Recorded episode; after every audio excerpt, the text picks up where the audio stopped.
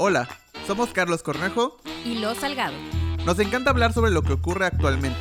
Y estar siempre informados de las noticias más importantes para nosotros. Esto es Desentonados. Hola. Hola. ¿Cómo estás? Muy bien, muy contenta otra, Ya, vez. otra vez. Ya, otra vez estamos aquí. Esta vez- sí, Reunidos sí. todos. O sea, creo que esta segunda vez que grabamos eh, a distancia lo sentí mejor. Sí, ya no estaba tan así como que. Sí, como raro. sí, como raro. Sí. se sintió mejor. Pero, pero sí, no, prefiero grabar acá. Mil veces, ¿no? Sí, ya sé. Pero bueno, ya estamos aquí. Eh, ¿Cómo ha estado tu semana? La verdad es que, bueno, estamos grabando en viernes hoy.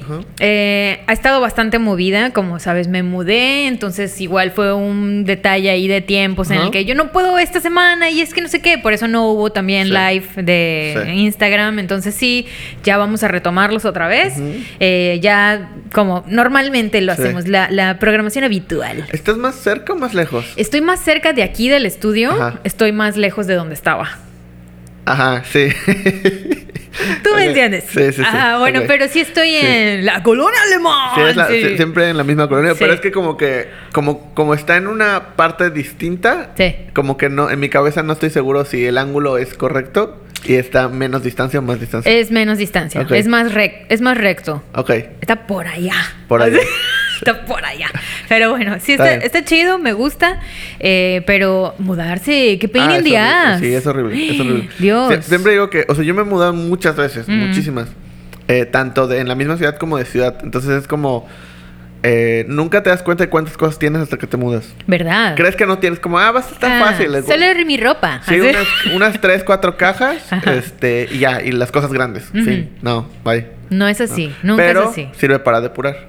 Eso es lo que yo le digo a Carlos. O sea, normalmente. No, al otro Carlos. Ah. Al Carlos que es mi novio. Ok. Le digo, oye, yo casi no tengo muchas cosas porque a mí me cuesta mucho trabajo. Yo también me he mudado varias veces. Sí. No me gusta, las vendo, me deshago de ellas, las tiro a la basura porque pues o las Sí. regalo, las dono, lo que sea. Yo cada determinado tiempo igual me deshago de, Sí. de ropa y todo esto. Pero Carlos es coleccionista. Entonces, obviamente, la mayor cantidad de cosas eran de él. Ajá. Y era como pasar todas esas cosas que son todas sus Sí. cosas de música y todas sus cosas de Sí. películas, que también disfrutamos eso juntos, Sí. pero o sea, está de que cinco mil cajas de todas las películas y todas las discos y todo, está cañón, está cañón. Sí, sí, sí está. O sea, es que, ajá, porque luego, el, el cuando de repente como coleccionas o guardas cosas que, que, o sea, no es que las colecciones, sino solo las tienes ahí y luego dices, ah, pues luego las tiro, Ajá. ¿no? Sí, acumulas un montón de cosas, pero es fácil deshacerte de ellas. Claro. Cuando son cosas como, como discos, como Sí, libros, no. como películas, que quieres tener, o sea, que no es como... No es sea, una taza, por ajá, ejemplo, no- que una taza, ay, sí. bueno, me gustó, y luego, No ah, son no, tus ya recortes de la primaria. Exacto, tus bueno, ya. cartitas. Ajá, que dices, ya, bueno, ya, las Ajá. tiro. Este, no, o sea, son cosas que realmente sí quieres tener o que Sí. tienes que decidir entre algo bueno y algo mejor. Sí. Entonces, de Y todas eso- formas estás tirando algo bueno. Eso le pasó, le dije, Sí. oye, cu- cuando nos cambiemos, pues sí necesitamos más muebles, porque en este lugar donde estábamos Sí. antes había como ciertos lugares donde podíamos poner cosas. Y me dice, no, pues me tengo que deshacer de varias. Y así el dolor, así, Sí. ¿no? El sufrimiento, el, Sí, el- luto, así de que, bueno, este ya no, ya no va a estar, ya, así. Pero tienes más, tienes más espacio ahorita, ¿no? O más o menos. Eh, ¿Hay ¿O es el mismo, espacio? No. Distribuido diferente. Sí hay espacio, pero no tenemos muebles, porque en el, en el lugar donde estábamos había como un mueble empotrado y ahí ese era como un, Sí. un mueble menos que Sí. teníamos que comprar y ahorita pues ya ahí necesitamos uno, uno especial para todas esas cosas. Ah, bueno, pero solo es cuestión de Solamente mueble. es ese, sí. Está bien. de está resto bien. está todo perfecto, todo bien. Tengo un arbolito en la puerta de mi casa, me encanta. Qué bonito. Eso está padre. Está padre. Y ya quiero tener un perrito, pero pues, pero pues, un paso, un veremos. paso, un paso y ya. Bueno, está bien. Eh, pues bueno, ¿quieres empezar con las, con las notas? Quiero empezar con las notas. Obviamente no puedo, no puedo no hablar de esta nota porque a mí me encantan las películas de superhéroes. Ok. Y una de las películas que salió ya tiene rato eh, es The Batman. Ok. ¿Ok? ¿Ya lo viste? No. Ay, Dios mío, no puedo hablar entonces. Bueno, sí voy a hablar de Sí, eso. O sea, de todas formas no podías spoilear. no, no. Pero sí, casi, casi. No, pues ¿Ya? acaba ¿Ya de pasó? salir. Ah, no tanto. Acaba de salir. Ah, El otro día vi una, una definición de, cuál era el momento en el cual ya no se considera spoiler. A ver. El momento que sale en plataformas. Si es una, pe- si es una película que va en el cine. En el momento en el que sale en plataformas, ya no es spoiler. ya. Y cuando se anuncia que va a salir en plataformas, ¿ya se puede poner? ¿Ya se puede No, decir el no? Yo creo que cuando sale del top, Ah, del top 10. Ok, que ayer lo vi y ¿quién crees que está en el, en el número 1? ¿Quién? Betty la Fea. Ay, no puede, nunca se quita esa mujer. el- pero ahorita, Bueno, ayer de estaba Netflix. en el 1. Sí, de Netflix. Ajá. Ayer estaba en el 1. En el 1. ¿Quién ve eso? O sea, Todos, es que todos. yo no lo veo, nunca lo he visto. ¿Nunca has visto Betty la Te Fea? juro que no. Vela. ¿Por qué? Suma ese algoritmo. No quiero, no quiero, Vela, no quiero. vela. O sea, te puedes saltar episodios, pero vela, es muy buena. Es- ¿Sí? es ¿Te muy gusta? buena. Sí, es más, Mejor que Breaking Bad. Eh. No, no, es que- no, pues no. No tiene nada que ver. Hay un video de Fede Lobo, Fede Lobo. búsquenlo en YouTube. Es una, uno que se encarga. Hay varias personas que se encargan como hacer resúmenes de películas o de series. Ajá. Uno es, eh, creo que es este, te lo resumo. Te lo resumo, sí, sí. ah, que es argentino. Ujú. Hay otro que no me acuerdo cómo se llama. Obviamente en Estados Unidos empezaron hace mucho antes. Pues lo replicaron estos, pero el, el te lo resumo creo que es más antiguo, es de Argentina. Y en México hay uno que es Fede Lobo o Fede Wolf. Tiene dos canales. Fede Wolf, ya lo he escuchado. Tiene dos canales. Uno es Fede Sí, Lobo Puta, Lobo, y, el Wolf. y uno es Wolf. Uno es de videojuegos Ah. eh, y otro es de películas. De videojuegos he visto, Y novelas. Entonces hace se- ese resúmenes de novelas. Hay uno de Betty. Mm. Puedes ver ese resumen y si dices... Es que sí "Ah, sé, la historia sé- sí, sí la sé, creo. Seguramente. ¿Sabe- ¿Sabes por qué? Porque sí vi el de Televisa. Ah, no, bye, no, no, sí no, vi, no, sí no, vi, es, pero es la misma historia, ¿no? No, no, es, no tiene nada que ver. No, nada. Ah, nada. entonces, pero no es una secretaria que es fea y que luego se enamora. Pero de- no tiene nada que ver. Ok, No es lo mismo. ok, con, estás- con estás- Angélica, vale. Estás comparando nada. No, nada. Ok, no. bueno. Entiendo que a la gente le gusta. A mí no me gusta, pero pues está bien que a la gente le guste. Chido. O sea, y la, y la citan. Y Es la que- es que citan. está cabrón. Es que es. O sea, es la, es la novela más exitosa del mundo. No de la cierto. historia. ¿Y Rebelde? No. Ah, yo pensé O sea, que... se ha hecho en todos los países, en todos los continentes. Su versión. ¿Y Floricienta? No. Ah, Es la novela más eh, replicada. Es la novela con más éxito. Cuando, o sea, tiene como así esos como puntos que sucedieron mientras la, o sea, el presidente de Colombia en ese momento salió en la novela ¿Sí? De de, o- De un- presidente, ¿así? No, no de presidente. de un, un personaje haciendo un personaje. Mm. El supuestamente vaya presidente, qué bien trabaja. Es que imagínate, imagínate que así en una novela de Televisa de repente saliera López Obrador. Pero no siendo presidente, actuando de otra cosa. no lo dudo. Sí, sí Pero sería ser. raro. Sí, o sea, sería, raro. como, ¿qué está pasando? ¿Qué multiverso es este? Entonces imagínate en ese momento el presidente salió en el eh, sale Armando Manzanero, sale sí, eh, eh, al final sale Armando Manzanero, sale salen varios. Eh, de hecho se supone que cambiaron el final porque el presidente pidió que cambiaran el final no le para gustó. levantar el ánimo de los- del pueblo colombiano. Porque terminaba mal. Pues no sabemos. Eh, Bueno, ya, ya, ya, ya. Bueno, bueno. que felicidades a Betty A la Fea, que está en el, en el número. Ajá. y tiene el récord de que desde que existe el top de Netflix, siempre ha estado. Es la única pieza de contenido que nunca se ha salido del Nunca top se ha 10 movido. en la historia de Mm. Netflix. Ni el juego del calamar hizo eso. Y que literalmente puedes medir qué tan bueno o malo son los estrenos de esa semana. creo- o de esas, creo que es por semana. De esa semana, por en qué nivel está Betty. Por ejemplo, si ahorita Betty está en el 1, los estrenos fueron muy malos. Porque pues la gente Sigue vuelve a ver como, ah, ¿qué veremos nuevo? Ah, mira, salió todo eso. No, volveremos a ver Betty. Y cuando los estrenos son muy buenos, pues Betty está en el 3, 4, 5. Ujú. Pero aún así está en el Sigue estando en 5. el 10, en el top Sí, 10, ¿no? Sí, nunca ha bajado. Qué fuerte. Le voy a dar una oportunidad ya que Sí. me lo estás diciendo. Pero bueno, eh, uno, ve el resumen primero. Ok. Dos, eh, es spoiler a partir de que salen. Ya no es spoiler a partir de que salen plataformas. Y a partir de que sale el top 10. Ujú. En fin. Bueno. Pues no voy a spoilear entonces. No voy a spoilear, pero ya fui a ver Batman, Ok. The Batman. Y déjenme decirles que Robert Pattinson. Robert Pattinson. am, qué papucho, ¿eh? Qué papucho. Sí, es el Batman que todos merecíamos. ¿Sí? Sí, sí, sí. Mejor que. Ahí va, ahí va, ahí va, a meter el dedo en la herida. A ver, Mejor que Adam la West. verdad es que, la verdad es que ¿era necesario sacar una película de Batman nueva? O sea, sí era necesario. Para aquellos que, que no han visto ni saben la historia un poquito de, de Batman, ¿no? Nada más voy a poner en contexto que han habido varias películas Sí, de, de, Batman. Eh, la, una de las más famosas eh, eh, de- dentro de toda la, la- la saga, son dos las, las sagas más famosas. Una es la de Tim Burton y la otra es la de... em, Christopher, Christopher Nolan, ¿ok?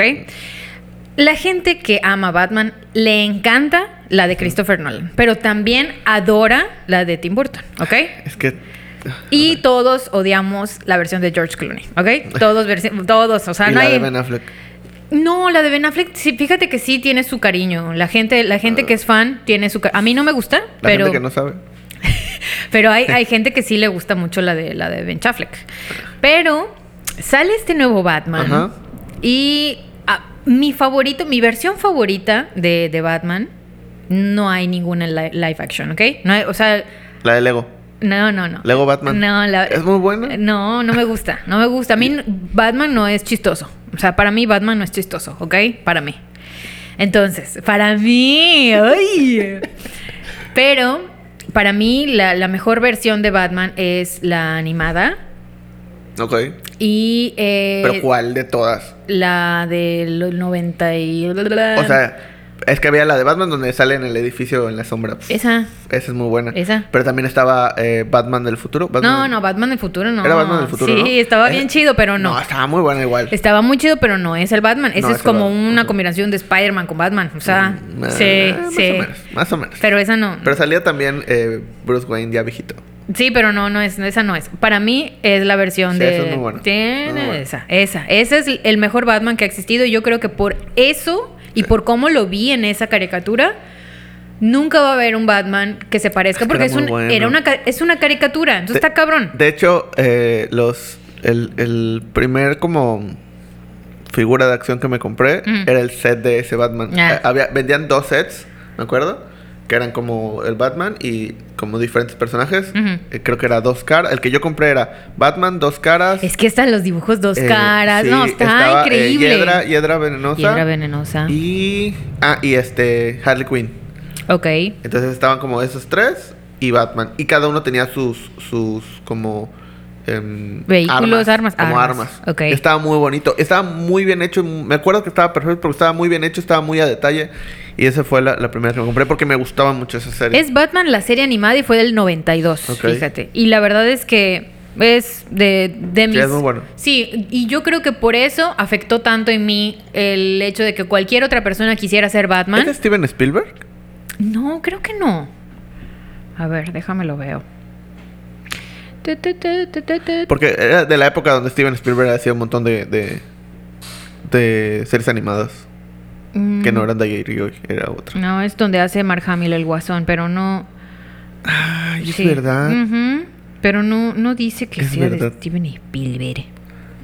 Pero bueno, era muy buena esa. Era esa muy serie. Era buena. muy buena, sí me gustaba mucho. Tenía muy buen guion, tenía muy buena trama.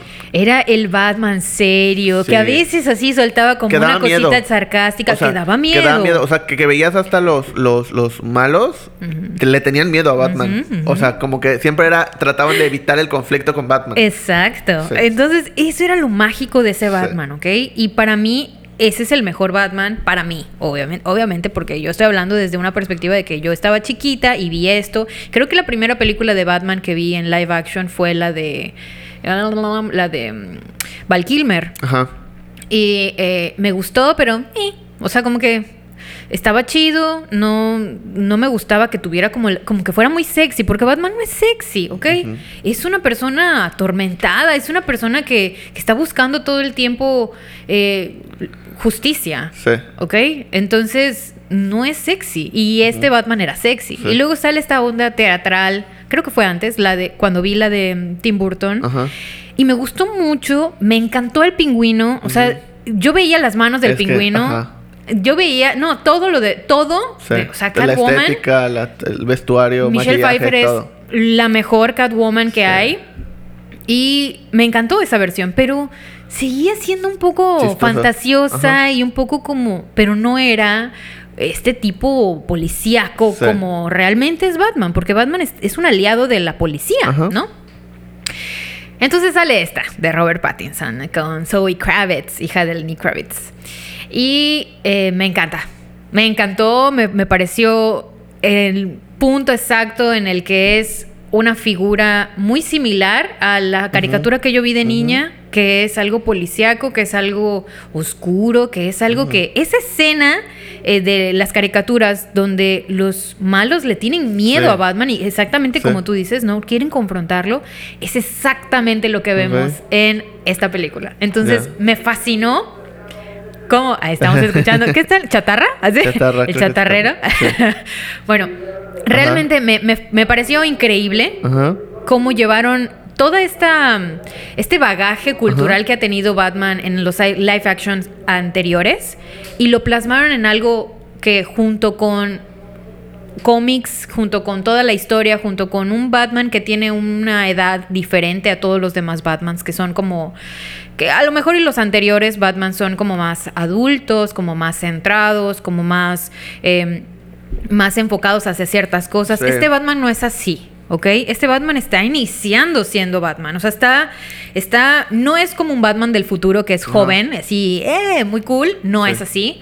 Pero tampoco es un Batman súper serio como, como más adulto y que sabe qué es lo que está haciendo y cómo lo está haciendo. Es un Batman intermedio en estos tiempos. Y esto es lo que me gustó mucho porque descubres esta faceta nueva que no te la habían enseñado en otras, muy fantasiosas. Los villanos. Siempre habíamos visto de Joker, ah, como 40 mil veces hemos visto al Joker en todas las ¿Cuál es tu Joker interpretaciones. favorito? A mí me gusta el de Mark Hamill, la verdad. Es que esa, esa es la, mi serie favorita. Ese es como, creo que... Pero es que el de, el de ¿cómo se llama? Este, Hedger- Hedger? No, Heath no, no, no, no, no, antes. Antes... El de, este... ah, Jack Nicholson. El de Jack Nicholson es muy es muy buena. es muy bueno. Ese, ese me dio mucho miedo. Sí, daba miedo, Daba daba miedo. miedo. Pero es, es más bien el actor. O sea, Sí, realmente. o sea, sí, sí, sí. O sea, e- ese Joker, eh, o sea, hablando de... Obviamente es que involucra muchísimas cosas. El guion, el director, o sea, el, ma- el, el de maquillaje y vestuario y el actor. O sea, que esas cuatro cosas se combinen perfecto es lo que hace que sea un buen personaje. Sí. Si tienes un, un buen actor y tienes un buen guion, pero tienes un pésimo vestuario y maquillaje, bye. Si tienes un mal actor y buen guion, bye. O sea, pero el de, el de, el de Jack Nicholson ese era muy El de Jack. Nicholson es muy bueno, es uno, uno de los favoritos de mucha gente. Eh, la verdad, sigue el de Heath Ledger, que Sí. a la gente le encantó y es una actuación muy buena. Tan Eh, buena que lo llevó a la realidad. eh, pero realmente eh, el de Joaquín Phoenix es igual, es igual uno de bueno, los muy bueno. favoritos de todo el tiempo. Yo, yo no veo. Yo no veo ese, ese Joker como el que a mí me gusta, que es, es, es realmente muy sarcástico y- Sí. y, chistoso y Sí. no lo veo así. No es violento, o sea, el No. Joker no es violento. No, o sea, juega con tu mente. Exacto. Eso, o sea, es, es terror psicológico. Sí, y este, todos los, los, los Jokers que han habido Sí. se han enfocado más Violencia. hacia algo más violento. Sí. Entonces, no es así. Eh, de hecho, mi favorito es eh, igual de una película animada. Es que yo todo lo voy a relacionar a lo animado porque obviamente mi Batman favorito está animado. Ajá. Entonces, no puede haber algo live action que esté similar a eso. Es The Killing Joke. De. Es mi Batman. eh, mi Batman y mi, mi interacción así más increíble, ¿no? Era película, ¿no? Es una película. Es una película, sí. Es una película. Creo que la pueden ver. Si no me equivoco, está en HBO. Tal Sí, vez. Creo que en HBO están Sí. todas las de las de Batman Sí. animadas. Creo que está hasta la serie, si no me equivoco. Sí, creo que sí. Entonces, véanla. Se las recomiendo mucho. Killing Joke, excelente. Y, y ahí cuando ya la vean van a descubrir cómo es este Joker que realmente compagina con, Sí. con este Batman, ¿no? Entonces, no hay un Joker que haya compaginado bastante bien con, con un Batman como, ah, como detectivesco, ¿no? Ajá. Porque realmente todos los demás están como muy teatrales, están como muy fantasiosos o están muy violentos. Pero en esta película no se enfocan a un Joker, que eso fue algo que también me gustó muchísimo. Cuando dijeron el pingüino, y yo, puta, nadie va a poder reemplazar al pingüino. Danny DeVito hizo el mejor pingüino, pingüino. de la vida. Eso es el pingüino. Hizo el pingüino, ¿no? Y te daba miedo porque Sí. veías cómo comía el pez. Sí. ¡Ay, guácala! Y estaba en las alcantarillas. No, o sea, y estaba sucio Sí. y parecía que apestaba a pescado. O sea, realmente lo sentías así. Es un excelente ah, personaje. Y cuando dije pingüino, Colin Farrell, y veo la imagen y digo, eso es como un de la mafia. ¿Qué onda? Y lo veo actuar y lo veo. No, no, hombre. Tienes que verla. Está. Es que cuando, cuando, cuando anunciaron al actor dije, no entiendo cómo- qué van a hacer, pero ¿Verdad? seguramente van a hacer una reinterpretación del personaje de alguna manera. Y luego cuando salieron las imágenes caracterizadas dije, ok, Está muy interesante. o sea, ok, sí lo transformaron en otra cosa. Vamos a ver qué pasa. Y sí la quiero ver, solo no he tenido chance de ir. Yo tal vez vaya este fin de semana. Sí la quiero, y, y tanto la quiero ver que no he visto nada. O sea, no, ni siquiera vi los trailers más que el primero. Ya. Porque no, o sea, quise ir sin expectativas. Ah, y creo que lo platicamos. O sea, quise ir sin expectativas y, y ver qué sucede. Ay, no he perdón, visto ya te estoy generando las expectativas. Imágenes, no, no he visto nada. He tratado de, de no ver nada. Para ver qué. Ok, ok. O sea, para luego ya leer todo. Y, y- porque si no pasa eso. Ya. O sea, me empiezo a ver. ay, siempre va a haber. eh, nos encanta. Está mal. Nos gusta. Hay, hay gente no que qué. realmente está discutiendo entre gente fanática, ¿sabes? Discutiendo entre si ya superaron al mejor Batman, que para, para la mayoría de la gente el mejor Batman es el de... Ay, ¿Cómo se llama? El de Birdman. Ah, este. ¿Cómo se llama? Este, sí, sí, sí. Ajá, él. El de. El que salió en el hombre araña. espérate. Ajá, el, Este, el malo. ah, Espérate, espérate. Michael Keaton. Michael Keaton, ok, Michael Keaton. Es el, para ellos, o sea, para, la, para el fandom, Sí. la- el mejor Batman. ¿Ese es como- el que tenía pezones? No, el que tiene pezones es George Clooney. Ah, Ese es el que odiamos ¿verdad? todos. Sí, Sí, sí, sí. sí. ¿Por qué? Sí, ¿Qué Y es donde sale la película de Arnold Schwarzenegger. Sí. Sale Ah, Arnold este, Schwarzenegger como, como Iceman, ajá, como ajá, el hombre de hielo, ajá. Y sale Acertijo, que Acertijo también, un papelazo el que Ah, hace Jim Que Carrey. estuve. Sí, sí. Es que él es el acertijo de, de por lo menos de las. O sea, eh, para que veas, ese acertijo, yo siento que sí se asemeja mucho al acertijo que veíamos en las caricaturas. Claro, claro, Sí, porque o sea- es este esta persona como muy payasa. Él sí, para que veas, sí. es muy payaso y es muy así. Como medio prepotente, pero Mm. es broma, pero no. De hecho, es- estuve leyendo un poco, eh, hace no mucho, de que supuestamente el, el- el acertijo está inspirado en el asesino del zodiaco.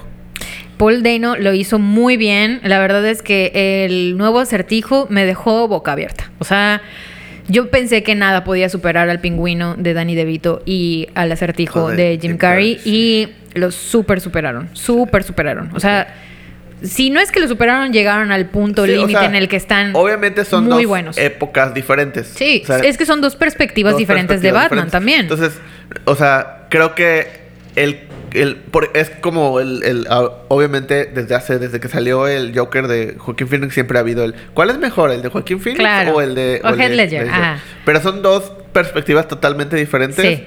eh, que no, o sea, no tienen punto de comparación. Sí.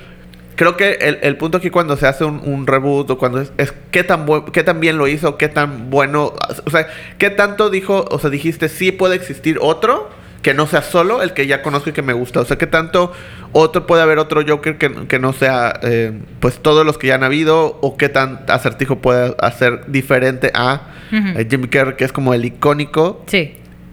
Cuando logran separar eso y dicen, ah, ok, Esta sí es una está", versión muy buena, sí. Creo que ese es el punto. La verdad es que no les voy a contar más para que la vayan a ver y no nos alarguemos tanto porque yo podría seguir hablando de esta sé. película.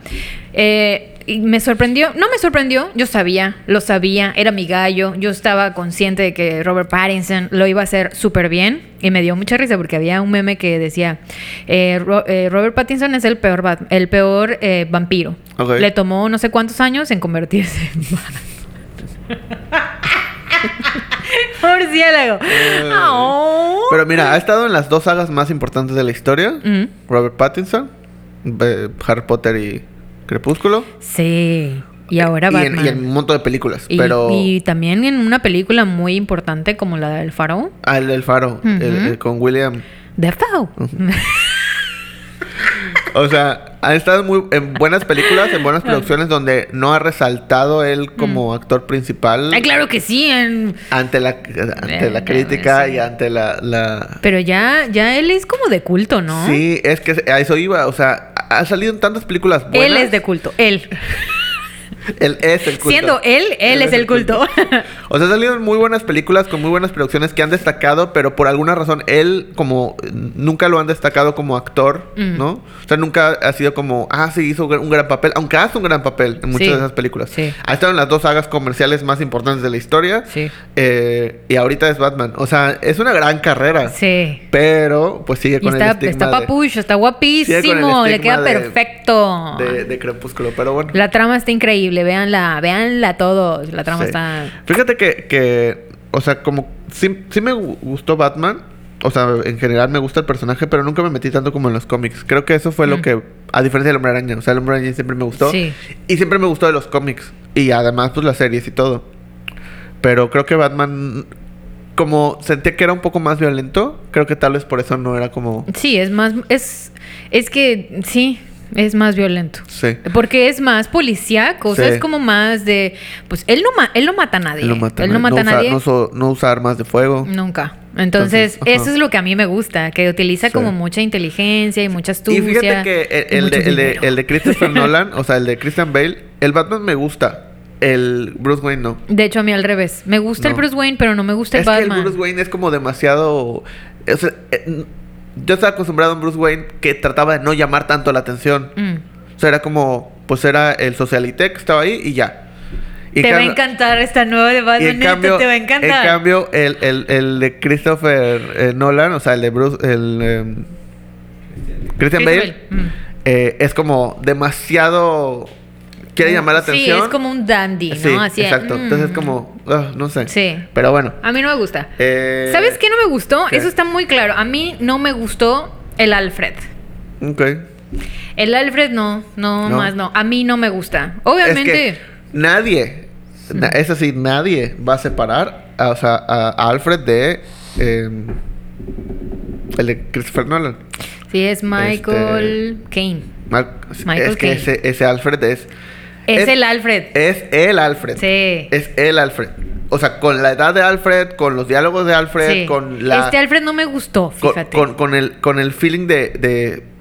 O sea, no sé, es muy raro. Como muy parental, Sí, muy sí. así. Y es muy elegante también. Muy Alfred elegante. es muy, muy, propio, pulcro, muy elegante, pulcro, o sí. sea, que puede estar en medio de una cueva así, pero él es. Y él es así. Sí, Ay, pero es que es la caricatura. A mí la caricatura. Sí, o sea, sí. Alfred súper serio, así, hasta Sí. la cara estirada. así, mm, No lo es. Este no lo es. Este fue lo sé. único que no me encantó, pero pues la verdad, da igual. O sea. Pero bueno. Pues vamos a la siguiente nota. Ya, ya vamos a la Vamos a la siguiente, siguiente sí. nota. Ok. Eh, bueno, ¿te parece si quiero platicar un poco sobre lo que sucedió eh, pues las semanas anteriores, pero también lo que ha ido sucediendo? Esa es una nota que, que, pues pasó hace una semana, un poquito más. Pero que se han salido, o sea, han estado saliendo más y más cosas que también quiero platicar. Ok. Residente y J Balvin. No vi el video, fíjate. Ah. No lo vi. Ay, pues ¿para qué no ves Batman? ¿Sabes ¿no? cuántas veces ya, ¿sabes cuántas veces ya vi ese video y cuántas veces ya escuché esa canción? Ya la analizaste. No, es que espérame, a eso voy. A ver. Eh, de entrada, ajá, o sea.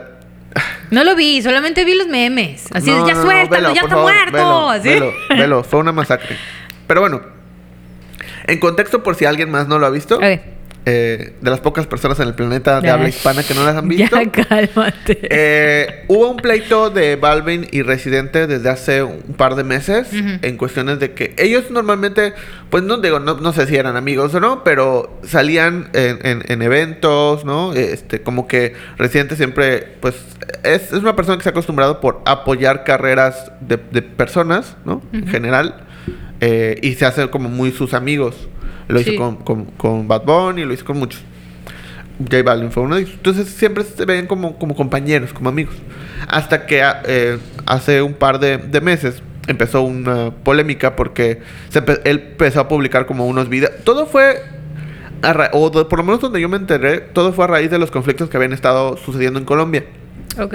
Había es que él sacó un, un, un video, o sea, ese era un- una película, un documental. Ajá, el, el- Sí. el hijo de Medellín, el- Ajá. El, el niño de Medellín. Él sa- saca este video y a partir de eso también como que... Es que hay- hubo unos conflictos, en- bueno, siguen unos conflictos en Colombia, pero hubo un punto en el que estuvo muy fuerte. Y se le estaba tratando como de dar mucha difusión a que la gente, es porque supuestamente los medios, los medios tradicionales no querían publicarlo para que la gente, entonces la- las personas trataban de darle difusión y obviamente los artistas de Colombia pues estaban ahí, compartían, ¿no? El único que no lo había hecho era J Balvin. Y entonces todos le decían que pues qué onda, qué onda, qué onda. Publícalo, men. Public- y porque y el principal problema fue que J Balvin siempre se ha vendido como el niño de Medellín, como es que vengo de la calle, Sí, es claro. que yo el barrio, y es que yo respaldo, y es que no sé qué. y Los bla, lentes bla. aquí. Los lentes acá. o sea, siempre es como yo soy de la calle y la calle siempre va a ser conmigo, y etcétera, etcétera, etcétera. ¿no? Todo siempre ese speech. Tiene un documental que se llama El niño de Medellín, Pues o sea, sí. ¿no? Y lo que dijo es, yo no puedo hablar de eso porque no me corresponde, porque no sé qué. Y todos así, pues no es que eras el No, niño. que eres el niño de Medellín. Ajá. Ajá. Entonces se hizo una, una polémica, eh, mucha crítica. Y luego sacó, creo que un post donde escribía como todo. Entonces, no, pues miren, yo, no sé qué, bla, bla, como todo un texto re- refiriéndose a Colombia, a su nación. Y ya Mm, como que. Está ah, todos- pagado ese men. entonces como que, ah, ok, está bien, todo bien. ¿no? Pero luego resulta que no sé qué sucedió, que algo, algo pasó en- como tras bambalinas entre Balvin y Residente, y entonces Residente sacó un video hablando de todo y dijo que él escribió ese texto. Que porque Balvin le, le- le llamó diciendo que por favor ayúdame, no sé qué, no sé qué hacer, bla, bla, bla. No fue él. Y él lo escribió y se lo mandó. Y dice, ni siquiera, o sea, y Le lo, cambió lo nada. publicó y dice, lo único que le cambió fue, en, lugar de la R, le puso el J Balvin abajo al final del texto. Y entonces empezó a hacer un video, video, video, que luego bajó y luego eh, no sé qué hizo Balvin y luego él subió, ah, eh, porque Salió el video de perra, ¿no? no, porque le dijo, o sea, en ese, en ese video donde dice, y tú no sabes, y yo escribí el texto y tú lo sabes, y no sé qué, y tú le cambiaste, no sé qué, y empezó con el tema del hot dog. Ah, de que eres un hot dog y no sé qué, Sí. que la gente le gusta. Entonces, el chiste es que bajó ese video y luego, cuando reciente bajó ese video, Balvin subió lo de, y mi nueva empresa de hot dogs y no sé qué, y bla, bla, bla, bla. Fue un show. Sí. Que, que, ok, ahí va. Fue, de ahí empezó todo, como que luego se calmó un poco.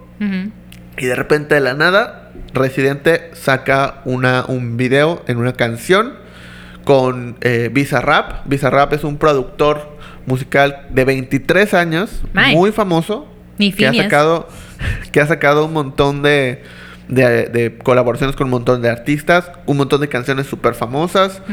Eh, la canción de la que se hizo como muy popular de Nati Peluso, él la produjo, o sea, un, montón de cosas. Ujú. Y tiene este formato que se llama eh, Sessions con Bizarrap, una cosa así, Ujú. que es como en su cuarto. eh, y va solo el, el cantante, un micrófono, y canta. Ajá. ¿no? Una, alguna canción, la que sea. Puede ser alguna que ya tengan o una nueva. Bueno, hicieron esa sesión con Residente, con René, y pues está parado. Y se pone la gorra. Se pone la gorra Y pues- y empieza. Y es una canción de 8 minutos en tres partes. Y cada parte va subiendo de, De tono. de tono y de fuerza hasta que llega el punto que en la tercera parte ya dice. Es totalmente dedicada a J Balvin. Dice su nombre, como Yadira. Y Ella sí dijo su ella sí nombre, dijo su nombre. sí. Y, y empieza y empieza y empieza y empieza. dale, y, dale, y dale. empieza. Y, y le empezó a decir, un- o sea, de una manera que sabemos que René sabe escribir muy bien. O sea, Sí. eso está clarísimo. Sí. Y lo hace de tal manera Mejor que Taylor Swift. Mejor que Sí. Taylor Swift. Eh, ¡Ay, ya! Se le fue el hilo. Mejor que Taylor Swift. Es que me acordé que había una nota de que el presidente de, de Chile Mm. le escribió. ¿Viste que hubo la, como la, la cosa que decían que Taylor Swift no escribía sus canciones? y no sé qué? Ay, sí. el presidente, de- el presidente de Chile tuiteó así de nosotros en Chile sí te creemos. y sí". ¿Verdad? Ay, sí, la verdad. Pues porque el presidente de Muy Chile bueno. está- Ahorita está- tengo una nota del presidente Bueno. de Chile. Bueno, bueno. El punto es que eh, hizo esta canción tirándole, todo el mundo explotó, todo el mundo, muchos, muchos eh, artistas lo apoyaron, dijeron sí, sí, sí. Este, muchos como que se mantuvieron al margen. Todos estaban esperando a ver qué decía Bad Bunny, porque Bad Bunny es amigo de los dos. Claro. Eh, muy amigo de los dos. Mm. De hecho, sacaron un video ah, como antiguo que en una entrevista le preguntaban a. Estaba este, Residente y estaba Bad Bunny. Y le preguntaron a Residente. Sabemos que ustedes dos son muy amigos. Eh, Bad Bunny en sus inicios, ¿no? Mm. Sabemos que ustedes dos son muy amigos. ¿Qué creen que podría romper esa amistad? Y Residente dice, J Balvin. ese, ese video es como del 2014. ¿Y no por sé. qué dice eso? Ya le tenía ya. No, pero dice. Ya estaba la "Cuídate porque, semilla Cuídate puesta". porque es mío, no sé qué. Pero como que en broma, o sea. y, Ba- y, y Bad Bunny dice, no, ya hablé con él, todos somos amigos. Es que sí, sí, ya. O sea, como Y que, no es y- cierto. aquí. Pero bueno, Chismecito. pasó todo esto. Y luego, o sea, fue un reventó, bla, bla, bla, todo, todo show. O sea, le tiró sin, sin distinción, sin ningún problema, sin nada. Luego salió diciendo que eh, cuando José se enteró, José, que es J Balvin, pero él dice José, eh, porque así se llama. Se enteró que iba ¿Cómo a me sacar, entero de estas cosas? iba a sacar esa canción que le habló a todos, hasta al, al- al presidente de la disquera. ¿De Chile? A todos para que no sacara la canción. Sacó una canción al mismo tiempo que él. Para que no, Sí, ajá. exacto. Eh, ¿Y pero valió? X, valió, ¿no? Bueno. Hasta el día de que, que estamos grabando esto, el video creo que tenía como 57 millones de reproducciones. Dios mío. Pero el fin de semana, después de esto, hubo una entrevista. Hay un, un, un como entrevistador, como, no sé, locutor, Mm. eh, muy famoso en Puerto Rico, que se llama Molusco.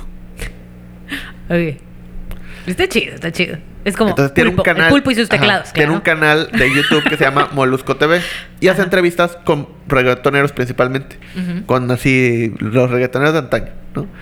Como, como, a ver, como quién. Vico sí.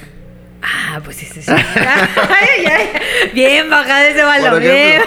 Por ejemplo. Este. Bueno. El punto es que. eh, Dale, dale. el punto es que. Este. Bueno, ya. El chiste es- hizo Este una Molusco, entrevista. ajá. Fue hasta los. Ah, porque aparte, Residente le tiene miedo a los aviones. Entonces eh, no se sube a aviones. Es muy raro que se suba a aviones. Por eso no hace tantas giras. Entonces, No sabía eso. Molusco fue hasta Los Ángeles. eh. Él vive en Los Ángeles. Y en su casa grabaron la entrevista después de la canción. Y la entrevista se trata, son casi tres horas de, de video, es como un podcast, son tres horas de podcast, y donde eh, desmenuzan cada línea de la canción y por qué la escribió y cómo, y empieza a contar historias de pasó esto y esto me hizo y, y bla, bla, bla. Y de hecho cuenta lo de eh, esto que el video que subió y que luego bajó, porque lo subió y luego Balvin le escribió que, oye, por favor, ayúdame, no es que, bla, bla, es un malentendido, ayúdame a bajarlo, no seas mala onda, no es que, que dice, ok, está bien, no te preocupes, ya, está bien, somos compas, no pasa nada. Y que lo bajó, pero que hace cuenta que lo borró de, de su feed, pero seguía en, en IGTV, hace cuenta, ¿no? Entonces que le habló, oye, por favor, es que todavía sigue, ¿no? Que no. Y dice, en un, hubo un punto donde yo estaba en el teléfono, en mi computadora, con, hablando con J Balvin, y él me estaba diciendo cómo borrar el video, ¿no? Hace cuenta, ah, ok, ya. Y que borró el video. Dice, borré el video, dejé mi celular, este, me puse a grabar, o no me acuerdo qué dice que estuve haciendo, y que de repente empezó a llegar mensajes, mensajes, mensajes, mensajes, mensajes, y que ve su celular, y fue cuando Balvin subió lo de, ahora voy a hacer una carrito hot dogs, y subió la foto. y o sea, ese tipo de cosas. ¡Ay, qué perra! Y así contó un montón de veces que le hizo eso. Y dice, y que, hasta él se queda así como en la entrevista, lo pueden ver, vayan a verlo, Molusco TV reciente. Se queda así pues me la hizo. O sea, me la hizo, la neta, me la hizo. Y, Y pues, nadie se mete con y Residente. entonces Nadie entiendes de dónde viene esa letra. Dice, Claro. esa canción yo ya la tenía hecha. Ya tenía casi, o sea, como armado todo. Eh, llegó Bizarrap. Es un chavo súper inteligente, súper creativo. súper- dice, yo a su edad no tenía ni idea de lo que estaba haciendo. Mm. Y él tiene muy claro todo. Ah, que por cierto cuenta que, digo, si alguien ha visto esas sesiones de Bizarrap, es como en una recámara, es como su recámara. Bueno, ese set no es su recámara, sino es un set movible que arma en las ciudades a donde va. Entonces, por ejemplo, con Residente fue a grabar a la casa de Residente, porque Residente no toma abuelos, eh, en Los Ángeles, y armó, tiene un, todo un equipo que arma el set como si fuera su casa, ¡Ay, qué bonito! y así graban. Ajá. Entonces, está padre. ¿no? Está padre. Pero bueno, el punto es que eh, esa entrevista, si quieren saber realmente el chisme y todo lo que sucedió, ahí está. Qué ganas ya de entrar ahorita ¿qué, a verlo. qué pasó? Que como 3, 4 días después, eso fue ayer Ujú. o antier, vi que habló este Molusco, dijo que eh, como, pues muchas felicidades a todos los seguidores de Balvin, ya me desmonetizaron el video. Lo, re- lo reportaron. Reportaron como contenido sexual. contenido sexual, contenido sexual, y le desmonetizaron el video. Obviamente el video ya tenía bastantes millones de reproducciones Claro. y es un video de tres horas. O sea, la monetización de ese video seguramente era muy grande. Y les monetizaron el video. Creo que por, por días. O sea, dijo, ya me monetizaron el video. Pero pues los primeros cuatro o cinco días son los más fuertes, ¿no? Ujú. Después ya pues, va bajando porque Ya, va ya pasando. tuvo su lanita ya. Su anticipo. Entonces los primeros días lo, los desmonetizaron. Eh, por con- ah, contenido sexual. Oye, pues sigue. ya me cae muy mal J Balvin. Ya me cae muy mal. Sí. Bueno, pero es que a ver. Una. Yo nada más he visto lo que tú me has dicho. Ajá. Pero luego tú me dices cosas para que allá yo tenga odio hacia algo y no, no. A mí me gustan sus canciones. Me gustan sus canciones, me gusta lo que hace. Sí. Es totalmente comercial, o sea, no, no estoy considerando sus canciones como arte, ni como algo trascendental en la historia de la música. Mm. No. Sí, no, ninguno de ellos. Y creo que su principal problema es el, el punto de la manera en la que se vende. O sea, él siempre se vendió como De la de la calle, calle, del barrio, sí. el niño de Medellín. O sea, siempre esos mensajes. Y, Y es- no, sí. o sea, es es lo que siempre. es- pues, todo esto estuvimos platicándolo. Lo estuve platicando con varias personas y mi, mi opinión siempre era como de... Si él se hubiera vendido como, como su, su frase icónica, ¿no? Del negocio es socio, yo hago dinero y ya, yo me dedico a hacer dinero, es muy bueno haciendo dinero, o sea, eso no- nadie se lo puede cuestionar, Eh, hasta el mismo Residente lo dijo, él le hace dinero, o sea, él puede generar dinero de lo que sea, sí, está bien y es correcto. Pues eh, así, pues ya, o sea, yo me dedico a hacer dinero. Si voy a hacer una canción es porque voy a voy a generar dinero. Si quieres tener un buen negocio, haz una colaboración conmigo. Si quieres, y ya, fin. Se pudo vender así y nadie le hubiera cuestionado absolutamente nada de lo que pasó. El problema Es es que que, es se quiere vender claro. como Es contradictorio, perdón. co- como de barrio y que yo y que vengo y todos los días y lo hago porque es mi sueño y, y no es Y no verdad. es así. Pero bueno. De hecho, en la entrevista, vayan a verlo por favor, por- de verdad, por favor. Ahí les No- vamos a dejar el link. no me están pagando para esto, pero Sí. de verdad vayan a verlo. Porque hay una parte donde reciente dice que Ba- Balvin le tiene envidia a Bad Bunny. Chismesazo. Y, y explica por qué. Chingue. ¿Y por qué? ¿Por qué? Pues vayan a ver. Vayan a ver el video. Pero ahorita no lo puedo ver, estoy aquí. Ahorita lo vamos a ver. ahorita lo vamos a ver. Pero bueno, Oye, pues qué chisme, ¿eh? qué chisme. Qué Sí, chisma. chisme. Guay, pues la verdad yo no sabía nada de eso, no he visto el video. Ni el de ni el de Molusco, ni Ajá, el de Residente. Resident. Ahorita lo vamos a ver. Ahorita vamos a ver el de reciente. Sí. ¿En es- ¿Ahí? ¿En? Ahorita Ahí la vemos.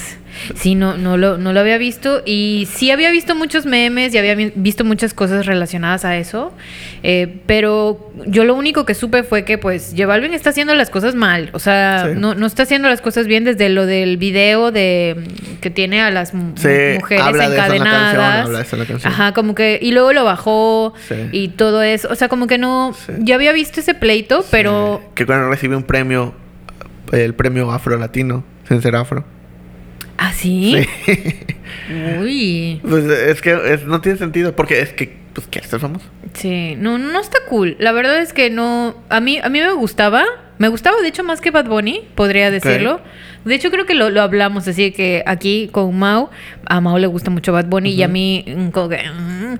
y cuando me dijo, no, y, y ¿qué onda? Y yo, no, pues a mí me gusta más J Balvin. Pero ahorita con todo esto, como que yo no puedo separarlo. O sea, acuérdate que yo a mí me cuesta mucho La obra trabajo. del artista. La obra del artista. Pero Balvin no es artista. no, pero aún así me cuesta separar el hecho de que es una persona tal vez hasta cierto punto como Sí. Dañina, ¿no? Sí. No está tan transparente y chido y, y no es como, como realmente se pinta Sí. y eso no está cool. Sea o no sea un artista, pues lo que está haciendo pues no está padre. Sí, es que, es que no, sí, pues sí, no está padre. O sea, y ni siquiera es como, ah, bueno, le queremos a Residente y no a Balvin. Pero es que las, o sea, lo que está diciendo tiene sentido, sí, pero además estás viendo las acciones de Balvin. O sea, Mm. como no decir nada cuando pasó lo de Colombia, Claro. como lo- el aceptar este premio, como el video de las video. chavas, como, o sea, un montón de cosas, Mm. como los hot dogs, o sea, manejarlo de esa manera. O sea, todo eso es de, dice, no, no está chido. Sí, no está bien. Pero bueno, esa es la nota. Ese es el chisme. Vayan a verlo. Sí. Va- se- seguramente se- seguirán saliendo más cosas. Eh, salieron muchos memes de, de Balvin contestándole a, a- a Residente, así como escribiendo sus su letras para contestarle a Residente. Ajá. Y solo decía como botellita de Jerez. Ay, pues es que no, a comparación de Pues sí. René, no No. manches. O Sí, sea, René, mi amigo. O sea, a mí Sí, me encanta. sí. René, cuate. Así. Sí. Pero bueno. Pero bueno. Vamos a hacer una pausa, una breve pausa comercial. bueno, después de esta parada técnica, Sí. continuamos. ¿Quieres seguir con la siguiente nota? Sí. Después de este gran chisme. Sí, la verdad es que bueno, acá hay otro chisme de la cultura de la música. Ok. ¿Ok? La cultura musical. Em, déjame me sirvo más cafecito. Hace la de emoción. sí. Este, para rellenar, eh, para hacer el refil y luego Sí. hacer otra parada técnica. Ahí está. ¿Quieres? ¿Perdón? Pues sí, ¿Sí? vamos a acabar. Ay, no te. Pero continúa, Sí, continúa. bueno, resulta que estas semanas también em, en la industria musical Ajá. han habido muchos plagios, ¿ok? Que eh, este es eh, mi derecho de la canción, que me la copiaste, ¿no? Que el sample es igual, que tienes que pagar el derecho, que eh, la melodía, que no sé qué, que te inspiraste demasiado en mi canción, por ejemplo, lo de Olivia Rodrigo y Paramore. Que ya ves que estaba como muy similar y cuando gana Sí. el premio, pues también ya está como coautores todos los de Paramore. Sí. Eh, X, ¿no? Esta semana salió eh, una agrupación de Florida que se llama Artical Sound System. Ok. eh, pues demandó a la cantante Dua Lipa. Ok. ¿Ok? ¿Ya viste esa demanda? No. Bueno, la, de, la demandó por un supuesto plagio de la canción de Levitating. Ok. ¿Ok? Ya sabemos. I'm levitating. No, no había demandado na, na. Miguel Bosé también. ah, sí, ¿no? Después, este, continuaron estas malas noticias para la cantante Dua. Lipa, porque los eh, compositores L. Russell Brown y Sandy Linger se sumaron a estos, a esta Demanda. a esta demanda, eh, porque el tema es similar a su canción Wiggle and Jiggle All Night, interpretada Ajá. por Cory Dane en 1979 y adaptada por Miguel Bosé eh, en Don Diablo de 1980. Ajá. ¿Ok? Esta canción ha estado, eh, pues, como en, en problemas ahorita legales, Levitating. Y estuve investigando un poquito sobre eso, sobre todo con la primera demanda de Article Sound System.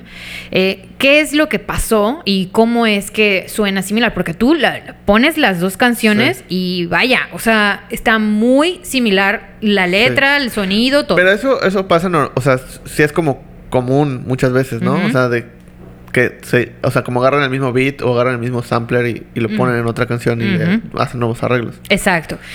Una cosa es, y eso lo, lo estuve como Ajá. investigando, la melodía y otra cosa es el sample, ¿no? Ajá. Eh, normalmente para que tú utilices el sample, eh, tienes que pagar ciertos derechos para utilizar el sample y aunque lo puedas modificar Sí. después no pasa nada, pero tienes que pagar esos derechos. Al, al productor, ¿no? Exacto, al que, al que hizo el sample. El, en cuanto a la melodía, hay ciertas melodías que con el paso del tiempo se han llamado de cierta forma, ¿ok?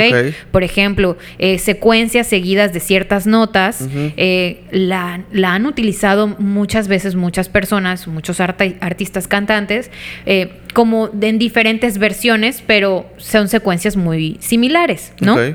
Eh, hay una en específico que se llama The Charleston, ¿ok? Ok. Que es exactamente la que utiliza Dua Lipa y la que utiliza Article Sound System, Ok.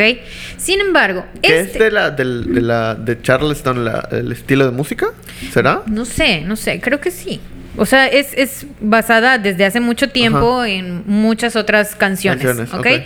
Eh, cabe recalcar que en este, en esta como melodía que tiene como estas secuencias de notas, eh, pues ya ha sido utilizada en muchas otras Ajá. canciones. Y Dua Lipa salió, antes de que hubiera esta demanda, salió diciendo que a ella le gustaba mucho y que su disco de Future Nostalgia estaba inspirado en Outkast, la banda la banda, Outkast, ok. ¿ok? Entonces, tiene como estos toques, ¿no? Ajá.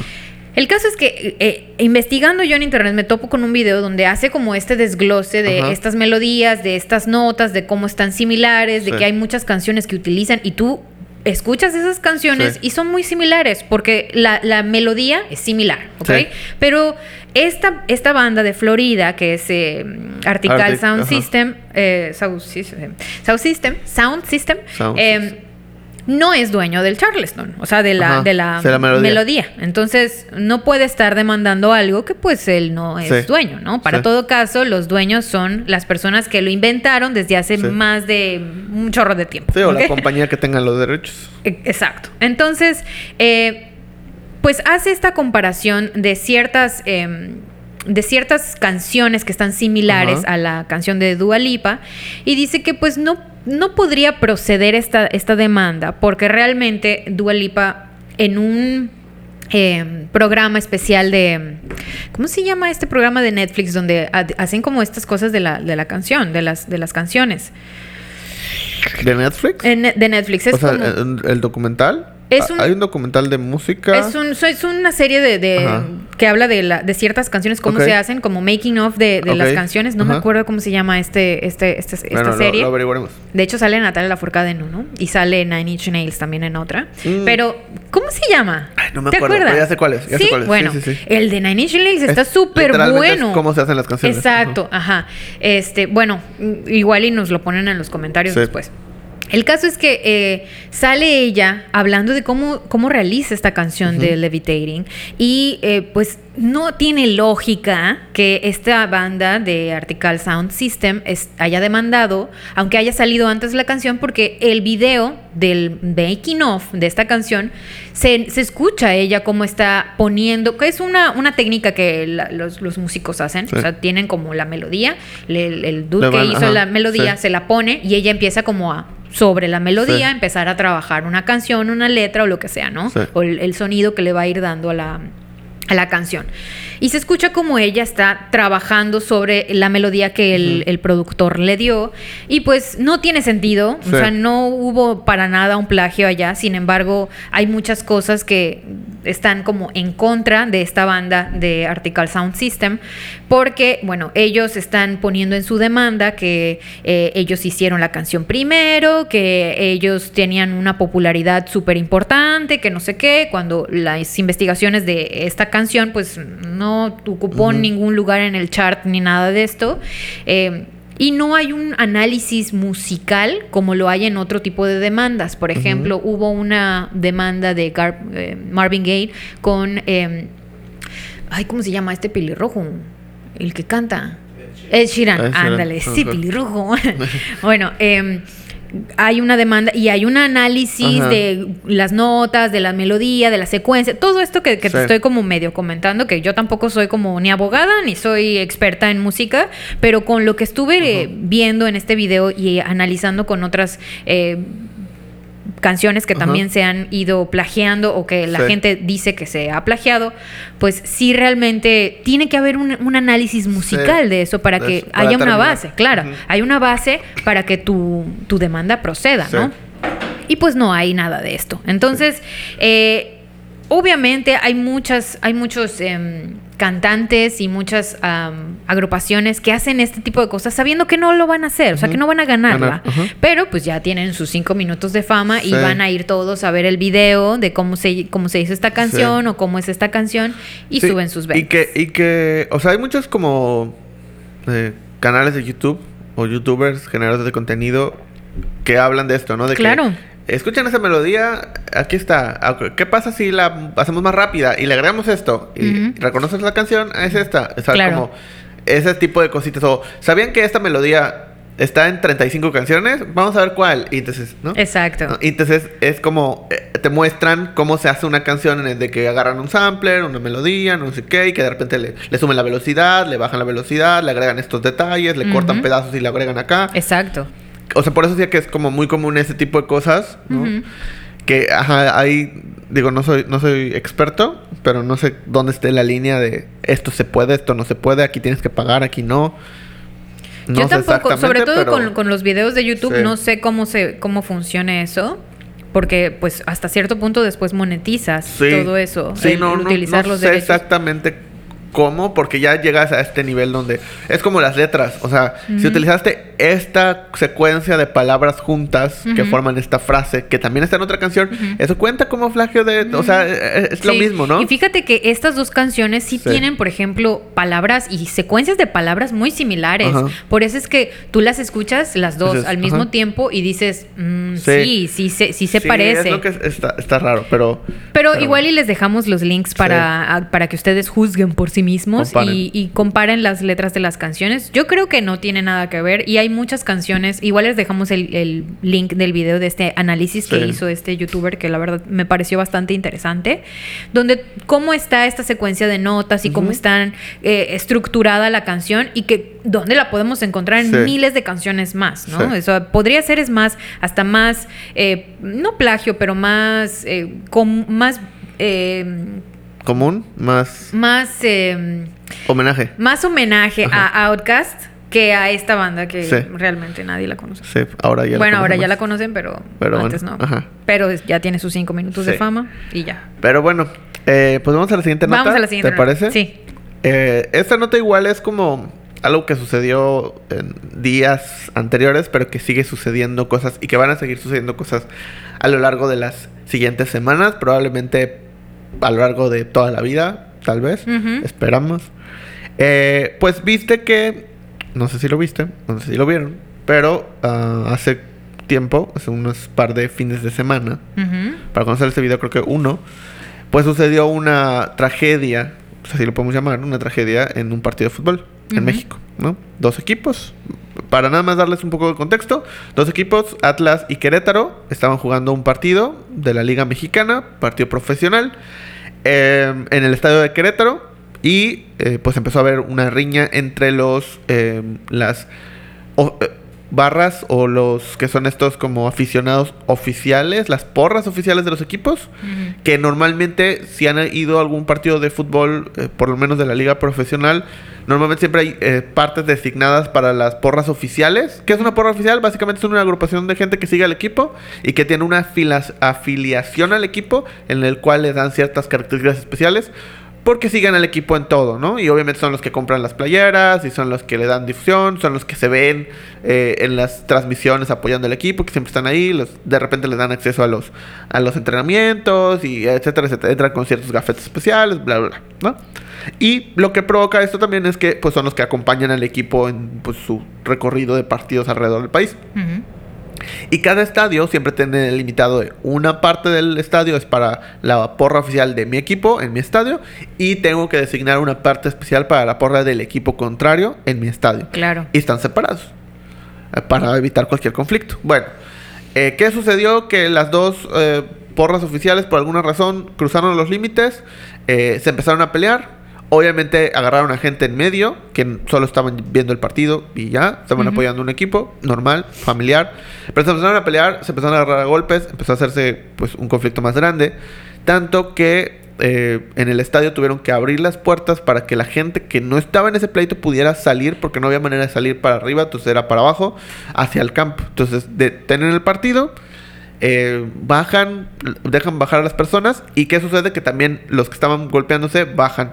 Entonces empiezan a pelear ya en los corredores, empiezan a pelear en las bancas, empiezan a pelear en el campo y empieza a haber un show gigantesco. Una obviamente es un partido, es una transmisión en vivo y mientras está sucediendo eso, pues está la transmisión, sigue la transmisión, están los comentaristas hablando, están mostrando las imágenes, eh, se está transmitiendo a nivel nacional en vivo eh, y pues se hace un show, no se hace un show a nivel internacional y luego eh, pues empiezan, obviamente todo ese día se habló de eso, luego hubo entrevistas con los reporteros o con los periodistas que estaban en el partido, ¿no? Y entonces, ¿y cómo lo viviste? ¿Y qué pasó? Y todo desde 35 perspectivas. Veíamos niños corriendo, veíamos gente que se quitó las playeras y salía sin playera para que no lo agarrara el otro. Un desastre, un desastre por completo. Eh, no sé si había pasado algo así en el fútbol mexicano alguna vez de esa magnitud, no lo sé, lo desconozco. Eh, obviamente había habido conflictos, sí, pero no sé si a ese nivel. Bueno. Donde todo se empezó a hacer más grande es cuando había imagen, empezaron a circular imágenes de uno. No veías a ningún policía, a nadie de seguridad, a nadie que contuviera a nadie durante Claro. todo ese conflicto.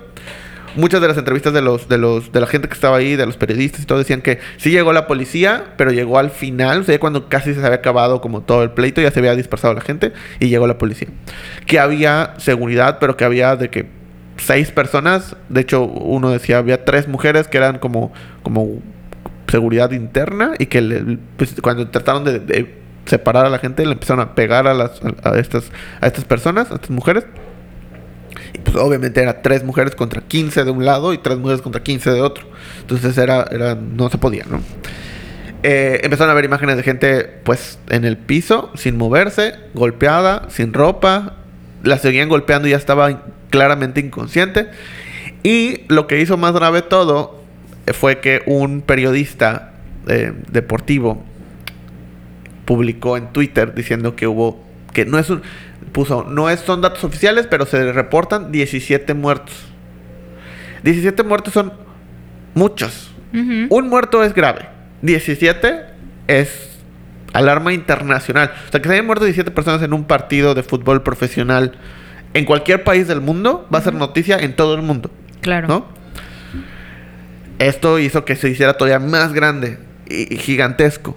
Y se empezó a hablar de esto y empezaron a ver qué sanciones se va a ver. Empezaron a pedir que el equipo se desafiliara por completo, que sacaran el equipo de la liga, que sacaran el equipo del fútbol mexicano en general, etcétera, etcétera, etcétera. Luego el mismo periodista, todos empezaron a sacar la captura de este periodista diciendo en Twitter 17 muertos, 17 muertos, 17 porque todas las notas decían y todas las autoridades decían no hay muertos, no hay muertos, hay heridos, hay heridos graves, están en el hospital, nadie está muerto. No se reporta, y hasta el momento no se reportó ningún muerto. Ujú. Después este periodista se disculpó y diciendo que le ganó la emoción y que no sé qué, que bla bla bla, y que vio mucha gente y que pues no, no hay confirmado hasta el día de hoy ningún muerto. Hubo una junta de los dueños de los equipos para determinar el, el- el- el destino de, de este equipo, de estos dos equipos. Eh, obviamente el principal responsable es el dueño del estadio, por el que no tenían seguridad. Eh, entre hubo como muchas am, sanciones, entre ellas eh, una sanción económica eh, de 1.5 millones de pesos. Eh, no desafiliaron al equipo, pero por un año no puede jugar con, con eh, público. Público. No puede jugar en su estadio. Ese estadio está vetado por un año. Entonces tiene que conseguir otro estadio para jugar. Y aún así tiene que jugar sin público. Siempre que juegue de local. Eh, tiene eh, el- el- las porras oficiales por tres años están vetadas. Tres años de local y creo que un año de visitante. Entonces no pueden ir a ningún lado. Eh, al Atlas, que era el equipo de visita, igual a la porra oficial creo que lo, lo vetaron por seis meses, local y visitante. Eh, ah, y esto aplica también para todas las... El femenil, las ligas menores, todo es la misma, el mismo Aunque castigo. no haya sido. Aunque no haya sido. O sea, la liga femenil de- del Querétaro también un año no puede jugar en ese estadio eh, y sin público.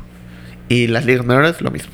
O sea, el sub 15, sub 17, primera división, Ok. ese, división de ascenso, etcétera, etcétera. eh, también es como parte de esto. Eh, el equipo tiene que ser vendido sí o sí. en- tiene un transcurso de un año para venderlo. No puede ser el mismo dueño, lo tiene que vender. Y eh, lo- la directiva que estaba del, del equipo en este momento está vetado cinco años de cualquier participación en cualquier evento deportivo o equipo deportivo. O sea, tienen que despedirlos, renunciar, no sé cómo puede ser administrativamente, pero durante cinco años no pueden, están vetados del fútbol. Eh, y creo que cualquier evento deportivo. O sea, no pueden participar activamente ninguno. Toda la directiva del Querétaro en ese momento. Eh, creo que ya, creo que es todo. Y las personas que golpearon a las demás personas. detuvieron ya, hasta este momento habían detenido a 14 personas de creo que las 17 o 18 que estaban como identificadas. De hecho hubo una historia chistosa porque una, uno de ellos lo captaron porque la mamá lo denunció. O sea, Ok. la mamá habló a la policía y dijo, eh, aquí está mi hijo, es uno de los que sale ahí, vengan a buscarlo. Y lo fueron a buscar. Entonces 14 personas ya están detenidas. Faltan como creo que 4 o 5 de las que tienen identificadas de sus fotografías. De hecho, publicaron la Secretaría eh, de, La policía, pues, publicó las fotos de los que ya están capturados y los que están buscando, por si alguien los reconoce. Eh, y hasta ese momento está. No se reportó ningún muerto. Eh, todos, al parecer, se están recuperando. Algunos tenían heridas. Y eso fue como la nota principal. Pero otra de las cosas que sucedieron alrededor de esto fueron cosas como que muchos eh, equipos, obviamente, ya dijeron, ¿saben qué? Vamos a poner más seguridad en nuestros estadios eh, y vamos a eh, poner ya un sistema de eh, reconocimiento facial en todos los estadios para que tengamos imágenes de todos. Entonces, apenas y esa y, y va a haber registros en los estadios. O sea, ya no vas a poder entrar a un estadio de fútbol mexicano de manera anónima. O sea, vamos a tener tu registro de cara y te vas a tener que registrar. Entonces, si pasa algo, te identificamos inmediatamente y te vetamos de por vida de cualquier estadio de fútbol en México. Entonces, esas son como las medidas que van a ir sucediendo.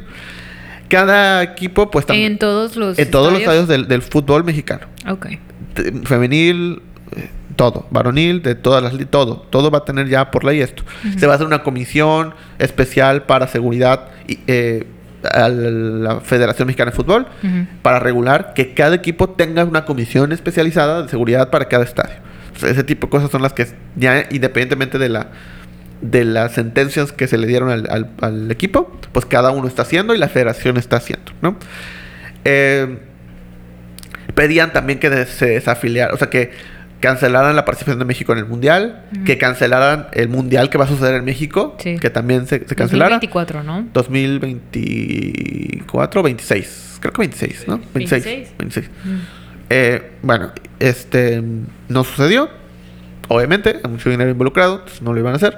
Pero una de las cosas que sucedieron, y, y que de esto también quiero hablar, es, por un lado, la afición no estuvo contenta con, con lo que sucedió, obviamente, no estuvo contenta con las sanciones, no les parece adecuada, entonces empezaron a organizar en diferentes formas, una de ellas fue pues, redes sociales, para, recuerdas que eh, durante mucho tiempo ha habido una campaña para eliminar cierto grito Sí. que hay en los estadios. Bueno, pues ahora se están organizando para hacer ese grito en todos los partidos. A partir de que sucedió esto y de las sanciones. Para que se vete. Para la- porque el problema, ¿por qué, los- por qué fue- fueron tan tajantes con quitarlo? Porque la FIFA dijo que si no se eliminaban esos, esos este, gritos del estadio, no iba a suceder el Mundial en México. Y que además iba a haber sanciones para la selección mayor en los, en, en los partidos. Pueden ser hasta que los desafilien de la federación. Eh, porque el tema de homofobia, el tema es muy fuerte en el fútbol y entonces tiene una campaña muy fuerte a nivel internacional la FIFA para eliminar eso. Entonces no puede permitir ese tipo de cosas. Entonces el punto es, se están organizando para hacer este grito para que la FIFA desafilie al equipo y lo saque del mundial y de la sede del mundial. Ok. Que no voy a decir si es correcto o no. Yo creo que si la afición, que es la persona por la cual se hace todo, porque es el que paga, es el que ve, es el que quiere que se desafilien, pues no veo tampoco mal que se haga. Yo, en mi perspectiva, obviamente hay personas que se van a ver afectadas y que no tienen nada que ver como los jugadores. O sea, los jugadores del Querétaro no hicieron nada. Y, pues, obviamente va a haber sanciones también. O lo que va a suceder en el equipo, pues al final del día les va a afectar a ellos directamente en su carrera profesional, en todos los niveles. Eh, ¿Qué piensas? Hasta aquí. Am, sí vi esta nota, era muy impactante. La verdad es que no he ido a un partido de fútbol de esa magnitud, o sea, de como mucha gente. He ido tal vez a algún partido de fútbol aquí en Yucatán y pues te la pasas súper bien, o sea, es como hay un ambiente súper cool, eh, una porra muy, muy padre. Y aunque hay gente que le va al otro, mm, no sé, al otro partido, pues Al otro equipo. el otro equipo, perdón, no este, no, no, nunca vi un problema, ¿no? Eh, me, me, me impactó mucho, la verdad. Y me impactó mucho que aún así hubiera mucha gente que dijera que sí, sí hay muertos y que los periodistas no están Sí. tapando la verdad. Me impactó mucho ver las imágenes de... En los comentarios, había como comentarios de Publicaciones. eh, ¿no? publicaciones. ¿no? Que decían, eh, mi hijo se fue del al partido, tiene esta ropa, que no sé qué, tiene un tatuaje en el pecho, que no sé qué. Y en los comentarios de esa publicación habían muchísimos comentarios con muchas fotos de personas golpeadas. Ingresó en hospital tal cosa. No sé si te sirva, pero este es. Este tiene un tatuaje en el, en el, en el pecho. Este está en tal hospital. Este no sé qué. Oigan, aquí encontramos a uno. No, que rescatamos a este. Y habían un chorro de comentarios así y me partió el corazón ver todo eso. O sea, de algo tan padre que es el deporte y algo tan bonito que es ser fanático de algo, de, sobre todo de, de un deporte que a lo mejor y, y te cambia la vida, ¿sabes? O sea, a lo mejor y, y tu, tu perspectiva de, de vida es algo feo o algo, o, no sé, deprimente y al entrar a un partido de fútbol cambia tu, tu- tu- tu manera de ver las cosas y eres otro y te vuelves lleno de energía y, ¡eh! y apoyas y algo tan bonito como eso eh, que, que pasara lo contrario y que dañara a tanta gente no, no, no, no, o sea, Me, me, me dio mucho, no sé, me sentí Es muy que es- mal. porque, porque es un. O sea, es algo que no te esperas. Es algo que no debería suceder, obviamente. Y es algo que en teoría pensarías que si medianamente parece que va a suceder, hay maneras de controlarlo. Y el estar. O sea, que te muestren que no. O sea, que puede suceder en cualquier momento, en cualquier partido, Sí. en cualquier estadio. Y que no hay maneras de controlarlo. O por lo menos eso parece. Seguramente habrá otros equipos que sí han trabajado en temas de seguridad. Sobre todo que- porque ni siquiera era un partido tan icónico, vamos a llamarlo así, este, donde la rivalidad es tan grande como en otros, otros partidos de otros equipos que tienen una rivalidad muy grande, eh, para que sucediera eso. Entonces, no quiero imaginarme que podría suceder en un América Chivas, en un Atlas eh, Chivas, en un Tigres Monterrey. O sea, en ese tipo de partidos, en un Cruz Azul América, Claro. o sea, en ese tipo de partidos que son tan icónicos, que, el- que son gente que apoya al equipo de una manera tan grande, eh, que literalmente tienen tatuado el escudo de los equipos, eh, pues qué pudiera pasar. Quiero pensar que esos estadios tienen- están mucho mejor preparados que este tipo de estadios que no está acostumbrado a este tipo de agresividad, pero en teoría todos deberían de estar. Pero es que siento que no es que, o sea, entiendo que los estadios deben de estar preparados para este tipo de cosas, pero no siento que sea em, de los estadios al 100% la responsabilidad. O sea, la gente que va allá va, es Claro. gente de choque, o sea, es Claro. gente que también va con ganas de Sí, pelear. es definitivamente es gente que ya está buscando violencia, que pero seguramente ya vive temas de violencia. Que esas son las, las personas que no deben dejar Que de no pasar. deben dejar pasar, Al- o sea, si ya las catalogaron como personas violentas, no deberían de pasar a Sí. un partido. Sí. O sea, por más fanáticos que velo en tu casa. Sí. Y peleate en tu casa si quieres. ¿Qué es lo que quieren hacer con el tema de la... De, porque hoy entras a un estadio, pagas un boleto, entras al estadio sí. y, y no, hay, no, no hay un nombre, no hay nada, no tienen tus datos, nadie tiene nada. Eh, entonces, pues es de- entras de manera anónima al estadio. Si haces algo y no te agarran, no hay manera de encontrarte. O sea, más que si lograron tomar ahí algunas fotos de mientras la transmisión y así, y pues pedir la ayuda de las personas. Sí, me, me destrozó el corazón, la verdad. Me sentí súper mal ese día por ver tantas cosas tan dañinas. De hecho, estaba platicando con mi hermana de eso. Tantas cosas súper feas que están sucediendo. O Sí. sea, como muy seguiditas. Sí. Que a veces cuesta trabajo ver las cosas bonitas Sí. del mundo y del lugar en el que vives. Y obviamente eso me, me dio un bajón súper feo. ¿Y, La y verdad. co- y qué piensas de la que deberían de eliminar o desafiliar a México del Mundial? Quitar la sede. Yo creo que es, eh, no lo sé, o sea, realmente afecta a muchas personas de manera profesional, que eso es algo con lo que no estoy de acuerdo, como pasa con lo de los eh, equipos de fútbol femenil, que pues ellos no tenían absolutamente Sí. nada que ver allá, pero pues tampoco el, el mismo equipo, ¿no? Sí, no, ni el equipo. Pero eh, son las personas violentas que no deberían de entrar a, las, a los partidos y que deberían de ficharlos para siempre y que Sí. no, no debería de pasar esto y que debería haber más seguridad también.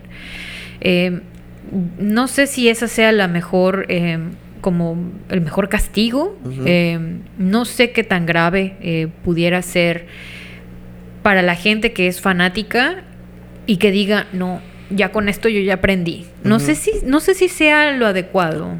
O sea, ¿Quién no lo, no lo sé, la verdad. Y yo creo que si pasa, pues de alguna u otra forma, a lo mejor un porcentaje de la gente va a aprender a no hacer eso, Sí. porque si no va a pasar esto, Sí. o sea, vamos a salir por completo de el panorama deportivo, Deportivo. futbolístico, o sea, no sé. Pero si no pasa, de alguna u otra forma tienen que reprender Sí. esta- este tipo de actitudes. Sí. Y justo, o sea, una de las cosas que me, que me hizo sentido, que por lo menos, porque obviamente también el, eh, otros decían que eliminen, esto, o sea, que se tiene que parar la liga este año por completo hasta que no se resuelva ese tema. Y yo decía, bueno, es que, ok, o sea, puede ser una solución, no digo que no.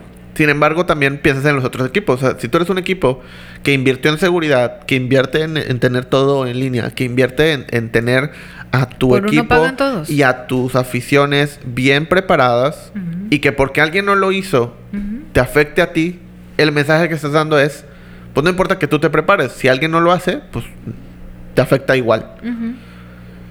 Pero de todas maneras sí está bien, porque es lo mismo que pasa en la política Sí. y es lo mismo que pasa en cualquier parte de México. Sí. O sea, en cualquier cosa, un sistema burocrático, si tú, tú haces chafa y pues, yo hago chafa también, no hay problema, porque estoy viendo que no se te sanciona. Claro. Entonces, eh, bueno, eh, lo que quería hablar, y de hecho, justo por eso tenía esto, el equipo de Guadalajara, Chivas. que es eh, Chivas, que es ju- también con el Atlas, pues los dos son los equipos de, de- de Guadalajara, Guadalajara, de. Jalisco, eh, saca un comunicado. ¿no? Y el comunicado lo quiero leer, porque quería como ponerlo muy puntual. El comunicado dice lo siguiente. A toda la nación chiva y a la afición en general. En el Club Deportivo Guadalajara estamos conscientes que debemos cambiar radicalmente formas y procesos de nuestro fútbol para realmente garantizar un entorno familiar y seguro. Hemos decidido ir a fondo para evolucionar en temas de operación, comunicación y relación con varios de los actores de nuestro deporte, desde afición hasta medios de comunicación, patrocinadores y la liga en general. En acciones con efecto inmediato, Chivas anuncia que a partir de este sábado, este sábado que ya sucedió para salió este video, en el Clásico Nacional y hasta nuevo aviso, el Clásico Nacional es eh, América América, Chivas. Chivas, eh, que es el partido más importante y que se han dado ciertos conflictos Sí. a lo largo de la historia. Mm, Según yo, no tan graves como ese, pero se han dado.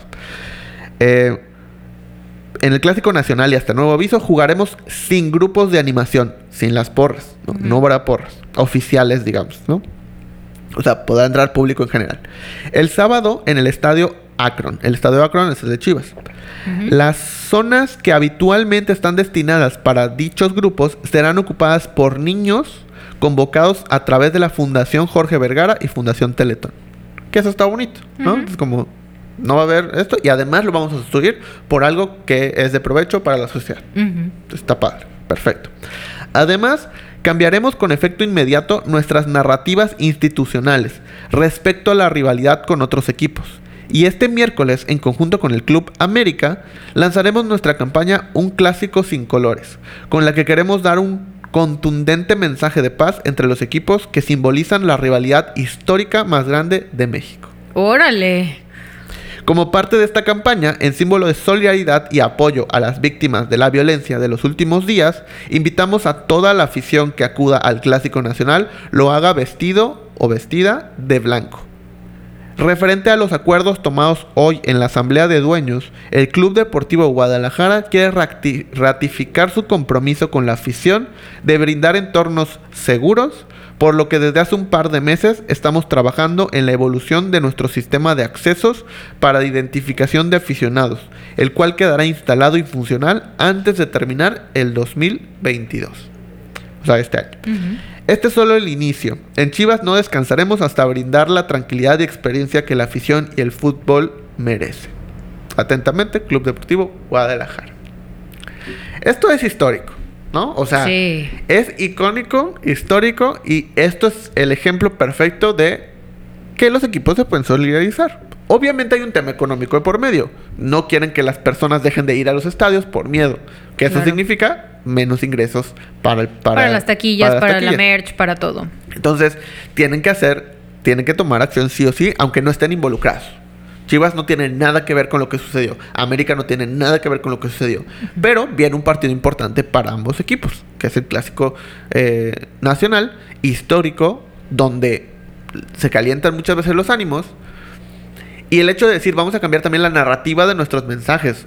Porque si bien los mensajes oficiales de, de los equipos nunca han sido como directamente de odio, pero sí, sí incitan sí, a la rivalidad, a la competitividad, incitan a demostremos que somos mejores. Sí, está la clásica imagen de la chiva Sí, por encima del, encima, del, ag- sí. del águila, así Sí, apachurrando la cabeza, así de vamos a ganar este domingo y cosas sí. así, ya. Entonces, eh, la rivalidad, el somos mejores, el vamos a demostrarle que no nos pueden ganar. O sea, ese tipo de mensajes que se han dado desde siempre, Sí. Eh, pues eliminarlos. Y, y- y- es un paso gigante. O Sí. sea, qué triste que tenga que suceder ese tipo de cosas Sí. para que esto pase. Sin embargo, si, si algo bueno puede desencadenar esto, es este tipo de cosas. Que por lo menos ya salió en un comunicado diciendo, o sea, los referentes de rivalidad a nivel nacional más importantes dijeron, ¿saben qué? Ya. O sea, ya fue suficiente, no está chido. Este, vamos a cambiar por nuestra parte. ¿Qué podemos hacer? Mejorar la seguridad, mejorar los accesos. Por lo menos para este partido no va a haber porras oficiales y además lo vamos a sustituir con algo bueno. Y los invitamos a todos. O sea, nosotros mismos, los equipos ya nos pusimos de acuerdo. Entonces, les pedimos a las aficiones, pónganse de acuerdo, no se peleen, no lleven, vamos por este partido, por solidaridad, de llevar todos camisas blancas. Seguramente durante el partido hubo, porque probablemente esto ya pasó, eh, alguna ceremonia, ¿no? O algún minuto de silencio, cosas durante el partido, seguramente.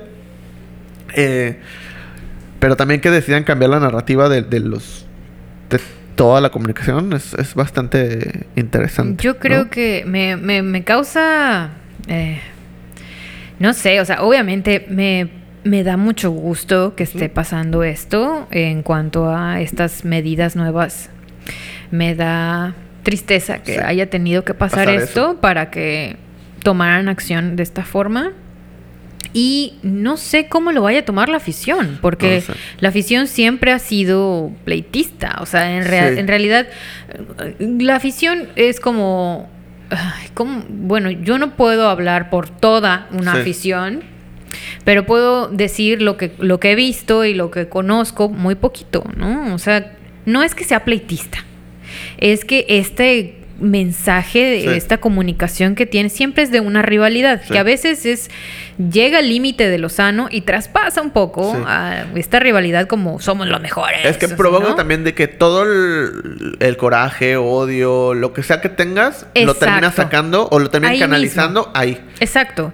que luego no controlas. que luego no controlas y que solamente estás buscando empedarte y pelearte con el de al lado que tiene una camisa diferente, ¿no? A ti. Sí. Entonces, no, no sé cómo lo vaya a tomar la afición, tanto de Chivas como de América. O sea, a lo mejor y no, he- no he entrado a la, a la, a la página para ver los ver los comentarios. comentarios, porque a lo mejor y eh, habían muchos comentarios igual respecto a lo de la marcha del 8 de marzo de ah bueno ya vieron lo que pasó en Querétaro Sí. es una probadita de lo que les vamos a dar a ustedes a las Sí. horribles mujeres que van a este marchar no y eso es algo súper feo Súper violento y súper horrible. Entonces Es acoso, literalmente. si ese tipo de comentarios de este tipo de aficionados o a lo mejor y no son aficionados, solamente son personas que están queriendo atacar, violentar. eh, hay en esta publicación donde están buscando este mensaje de paz Sí. y este, eh, no sé, no sé cómo lo vaya a tomar eso, la afición. Por eso mi lectura de, de vamos a organizarnos para hacer este grito, para que eliminen al equipo, mi lectura de eso es, ok, todos estamos, o sea, o- o el gran porcentaje de los que siguen el fútbol están de acuerdo que eso está mal y no quieren que vuelva a suceder y que no importa que tengamos que llegar a las máximas consecuencias, que es que la- el equipo nacional se borre del mundial con tal de que esto no vuelva a pasar. Ok, está, está, por eso yo digo, es, es, para mí está bien, es correcto. Si eso, si se pusieron de acuerdo para que esto no suceda y la manera que tienen, las herramientas que tienen, porque no pueden controlar a las demás personas, es vamos a hacer esto para que por lo menos todos vean que si sigue sucediendo esto, esto va a pasar, pues ok, o sea, está bien al final de cuenta. Es el claro caso de todos estamos de acuerdo que esto no estuvo chido. Y que, de- y que demanden el hecho de desafilien al equipo Querétaro y las sanciones no son suficientes y todo esto. También es una lectura de decir, bueno, creo que la gran mayoría de los que están hablando, por lo menos, están de acuerdo que esto no se puede volver a repetir. No se puede repetir. Eh, y eso, por lo menos para mí, es una lectura positiva de, de estas situaciones, ¿no? Porque, justo como decías, hay estos comentarios de, de. Porque es que todo fue como al mismo tiempo de la marcha, el partido. Y es que. Y, y- y- y no. te- tenía el tema del, del- de la marcha, pero es que hay muchas cosas, porque algo que no, que a mí vi muchísimo, porque esto fue antes de la marcha. Esto sucedió el fin de semana y luego la marcha fue el martes. Eh, o sea, todo mi Facebook, por lo menos, era mujeres compartiendo imágenes o videos de- del tema del partido y de las fotos que se publicaron, diciendo, cuando el martes me digan que no son formas, les voy a mostrar esta foto. Es como, ah, no sé si ese es el mensaje adecuado. Sí, también habían memes de comparación, ¿no? De, ah, bueno, en un partido de fútbol no hay, Sí, no hay policías, pero protegiendo, el, marcha, sí. protegiendo el, el Palacio. Nacional o el monumento, lo que Sí. sea, hay un chorro de vallas y un chorro de policías. Sí, o sea, obviamente yo limito mis comentarios porque no me corresponde tampoco, pero no sé, no sé. Siempre son Es los mismos comentarios. La verdad, siempre es lo que, lo que a mí no me, no me gusta, que siempre son los mismos comentarios que salen cada año. O sea, Sí. pero ¿por qué los monumentos los rayas? ¿Pero por qué romper Que, el cristal? ah, obviamente, el Esas no son formas. El tema de los monumentos, o sea, a mí es un tema que me encanta y que estoy siempre ahí. Entonces siempre estoy leyendo comentarios de todo. Cada vez que sale una foto del monumento y ver en todos los medios y en la gente y todo y que está comentando, que- me gusta porque me da una lectura de eso, ¿no? Que es un tema del que soy afín. Y sí siento por lo menos un cambio un poco del 2020, de la marcha del 2020 Mm. al 2022. Hubo más gente. Hubo más gente. Los comentarios hacia los... Es más, me tocó ver comentarios de personas que en el 2020 yo había visto él. No es posible que hagan... Mujeres y hombres. Todo. No es posible que hagan esto con los monumentos. o, Estas no me representan. No luchen por Es mí. ¿no? siempre están haciendo, siempre comentarios Sí. así. No me representan esas mujeres que pintan. Pero me tocó ver... violentas. Me tocó ver esas mismas personas comentando hoy 2022. Ujú. Me da mucho gusto que esto suceda y si a esto tenemos que llegar, estoy de acuerdo. Obviamente espero que no les haya pasado nada en estos dos años, que es lo es que, que él ese es el cambiar. problema. O sea, Eso es lo que yo espero. ¿por qué te tiene que pasar algo malo para que vayas quiero, y grites? Quiero pensar que ha ido evolucionando tanto el mensaje, se han informado un poco más durante estos años, estos dos años, que cambió su opinión. O sea, eso quiero pensar, porque estaría muy triste y sería muy feo que tengan que, uno, vivir con e- esa experiencia, por un lado, y dos, que esa experiencia es la que sea la que provoque el cambio. Sin embargo, comparando los comentarios que leí de, ese, de este año con, comparado con los del 2020, eh, sí hay un gran cambio en cuestión de que cada vez, cada vez son menos, por lo menos poquito, pero cada vez son menos los comentarios referentes específicamente hacia los monumentos y hacia las calles de los destrozos, vamos a llamarlo así, ¿no? O del vandalismo, entre comillas. Cada vez son menos. Y eso me parece que por lo menos vamos por buen camino.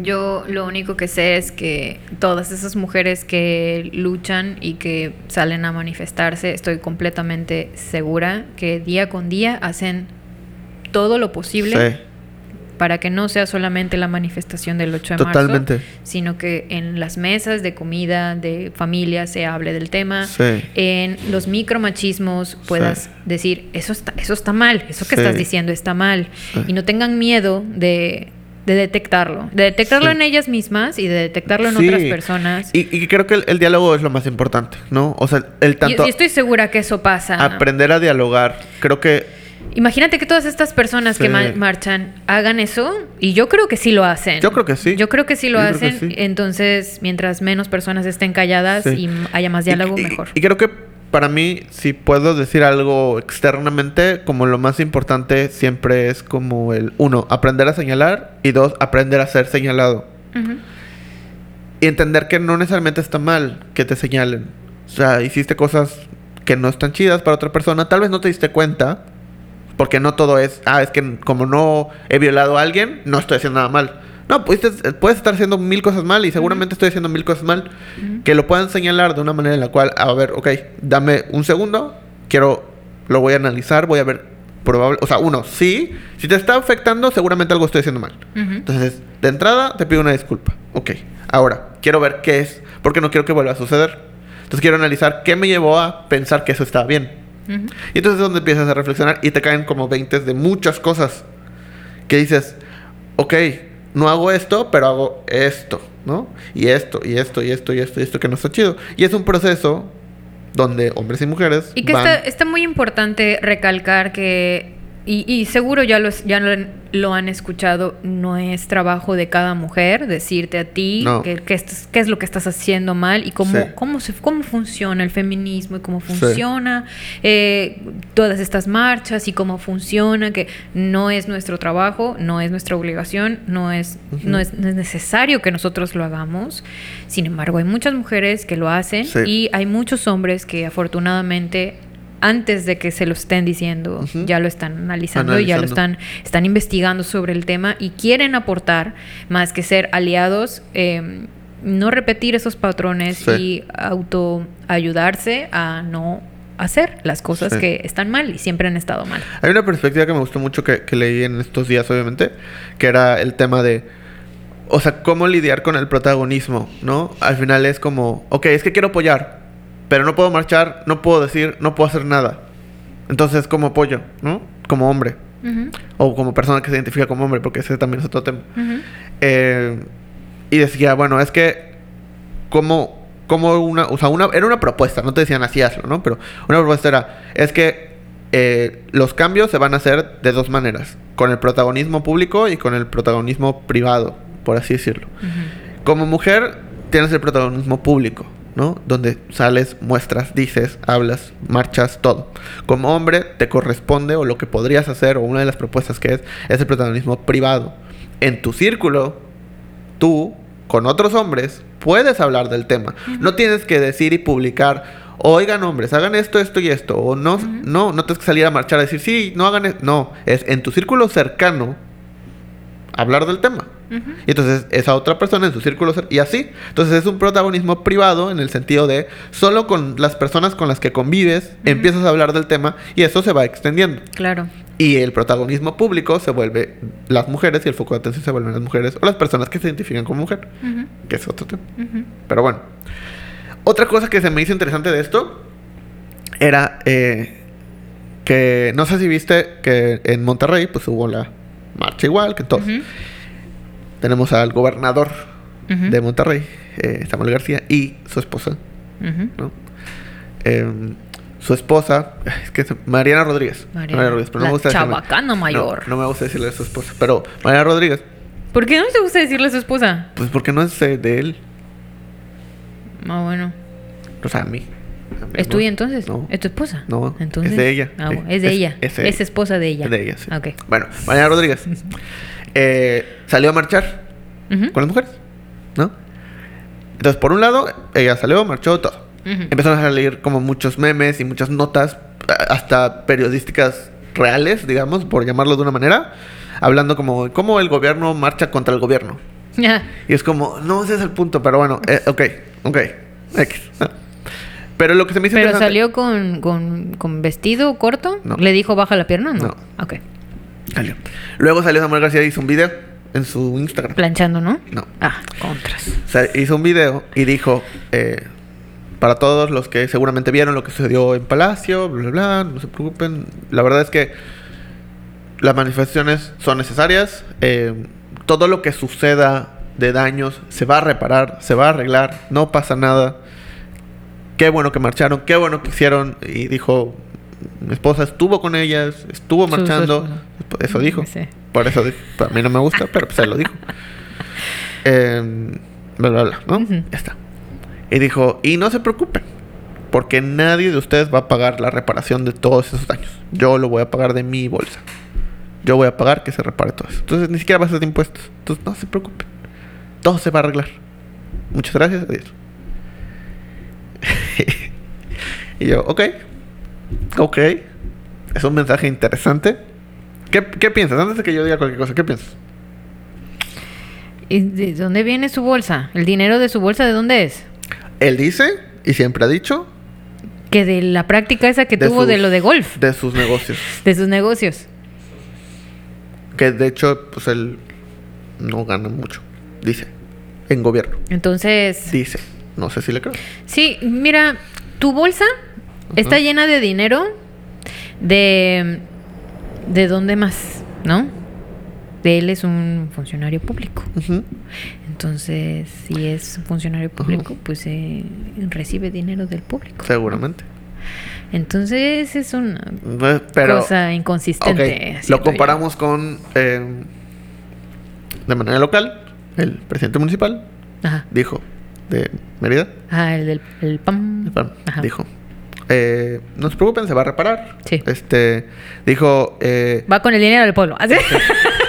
Él dijo, se va a reparar. Eh, la libertad de expresión a veces se contrapone a el orden público, pero la libertad de expresión siempre y cuando no daña a terceros va a ganar siempre. Entonces diciendo como sí hubo destrozos, pero no esos destrozos no afectaron a nadie. Ujú. Entonces, si necesita haber destrozos para que la gente se manifieste, la manifestación de la gente va a ser más importante que los destrozos que se provocan. Por eso no se detuvo nada. Eso es lo que dijo. Yo no vi la marcha ni estuve ahí, entonces no puedo saber si sucedió o no. O sea, destrozos se refieren a pintura. Pintura, ¿no?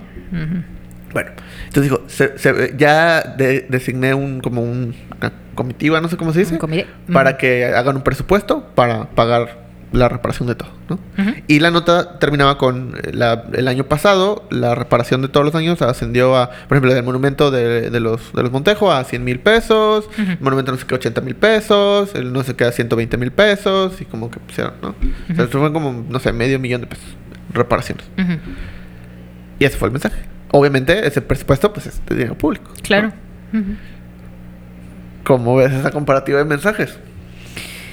Pues solamente uno está diciendo, está haciendo el teatro de que no, que es de él su dinero, y el otro está diciendo que pues se van a resolver las cosas y ya. Yo siento que esa es la única diferencia es que el otro va a salir de mi bolsa, o sea, es un teatro. Pues tal vez. Pero ¿de dónde viene su dinero? Es que es una es Sí, estoy de acuerdo, pero al final del día también, pues es su sueldo. O sea... eh, re- eh, y se va a quedar sin comer. No, claro Entonces, que no. o claro que no. sea, Pero el hecho de que haya esta conversación en la cual es como... es ese teatro de que eh, yo utilizo un suru Ajá, y es el sí. mismo teatro. Sí. Es realmente Como el el de. Chile.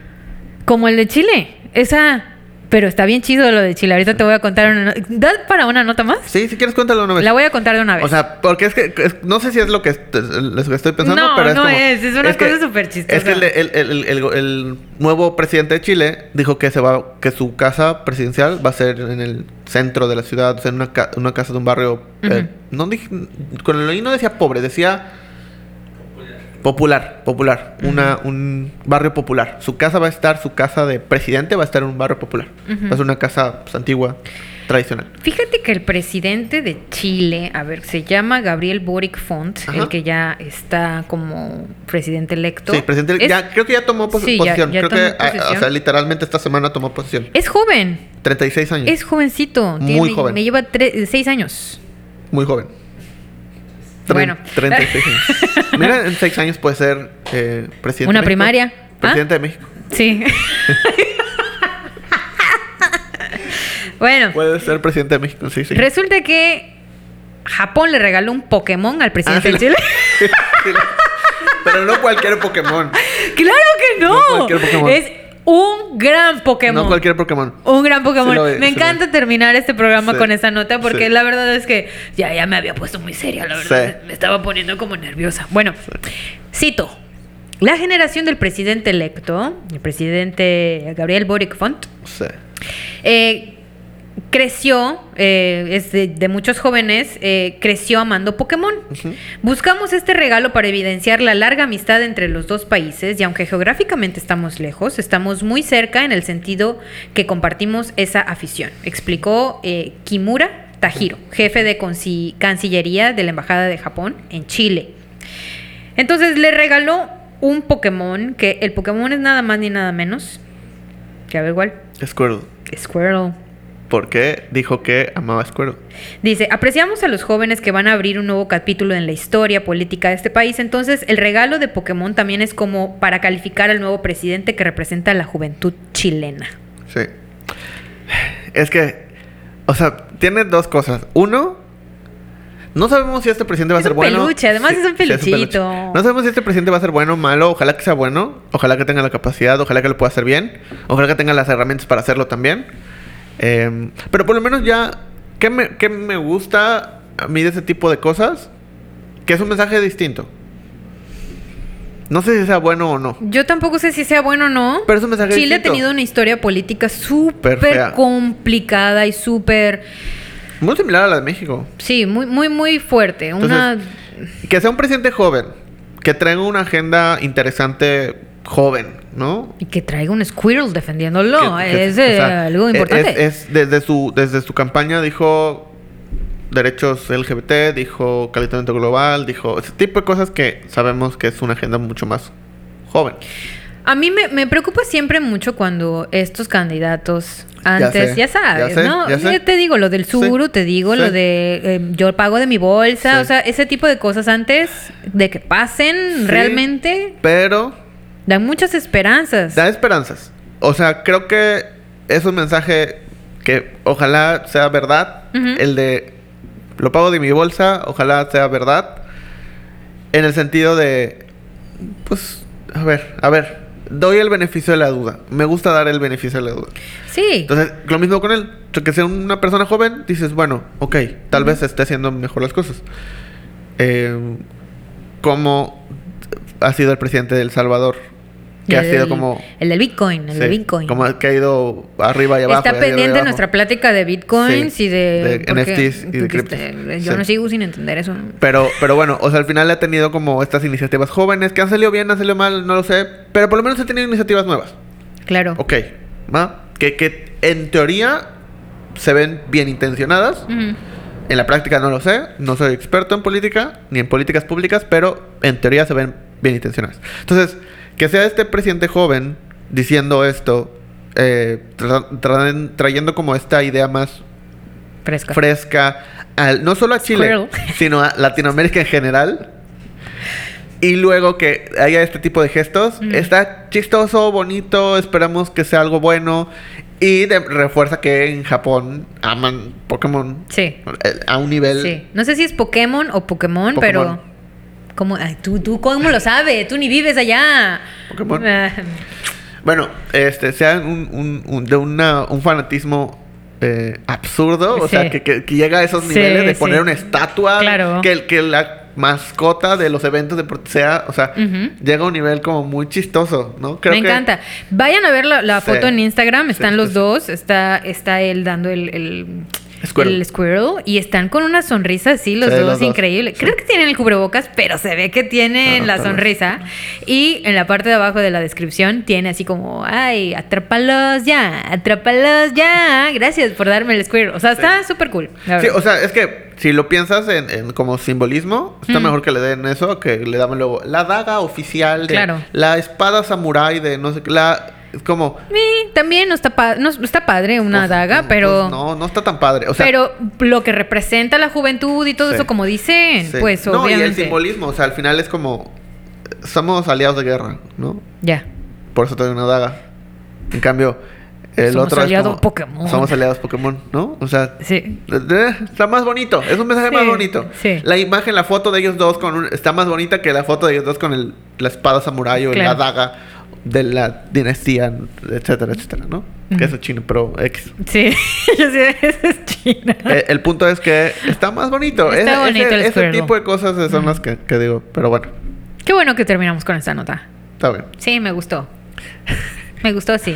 Bueno, lo dejamos hasta aquí. Dale. Nos vemos la próxima semana. Sí. Muchas gracias por vernos, por escucharnos. Les dejamos los enlaces que les prometimos en la descripción. Hasta la próxima. Adiós. Adiós.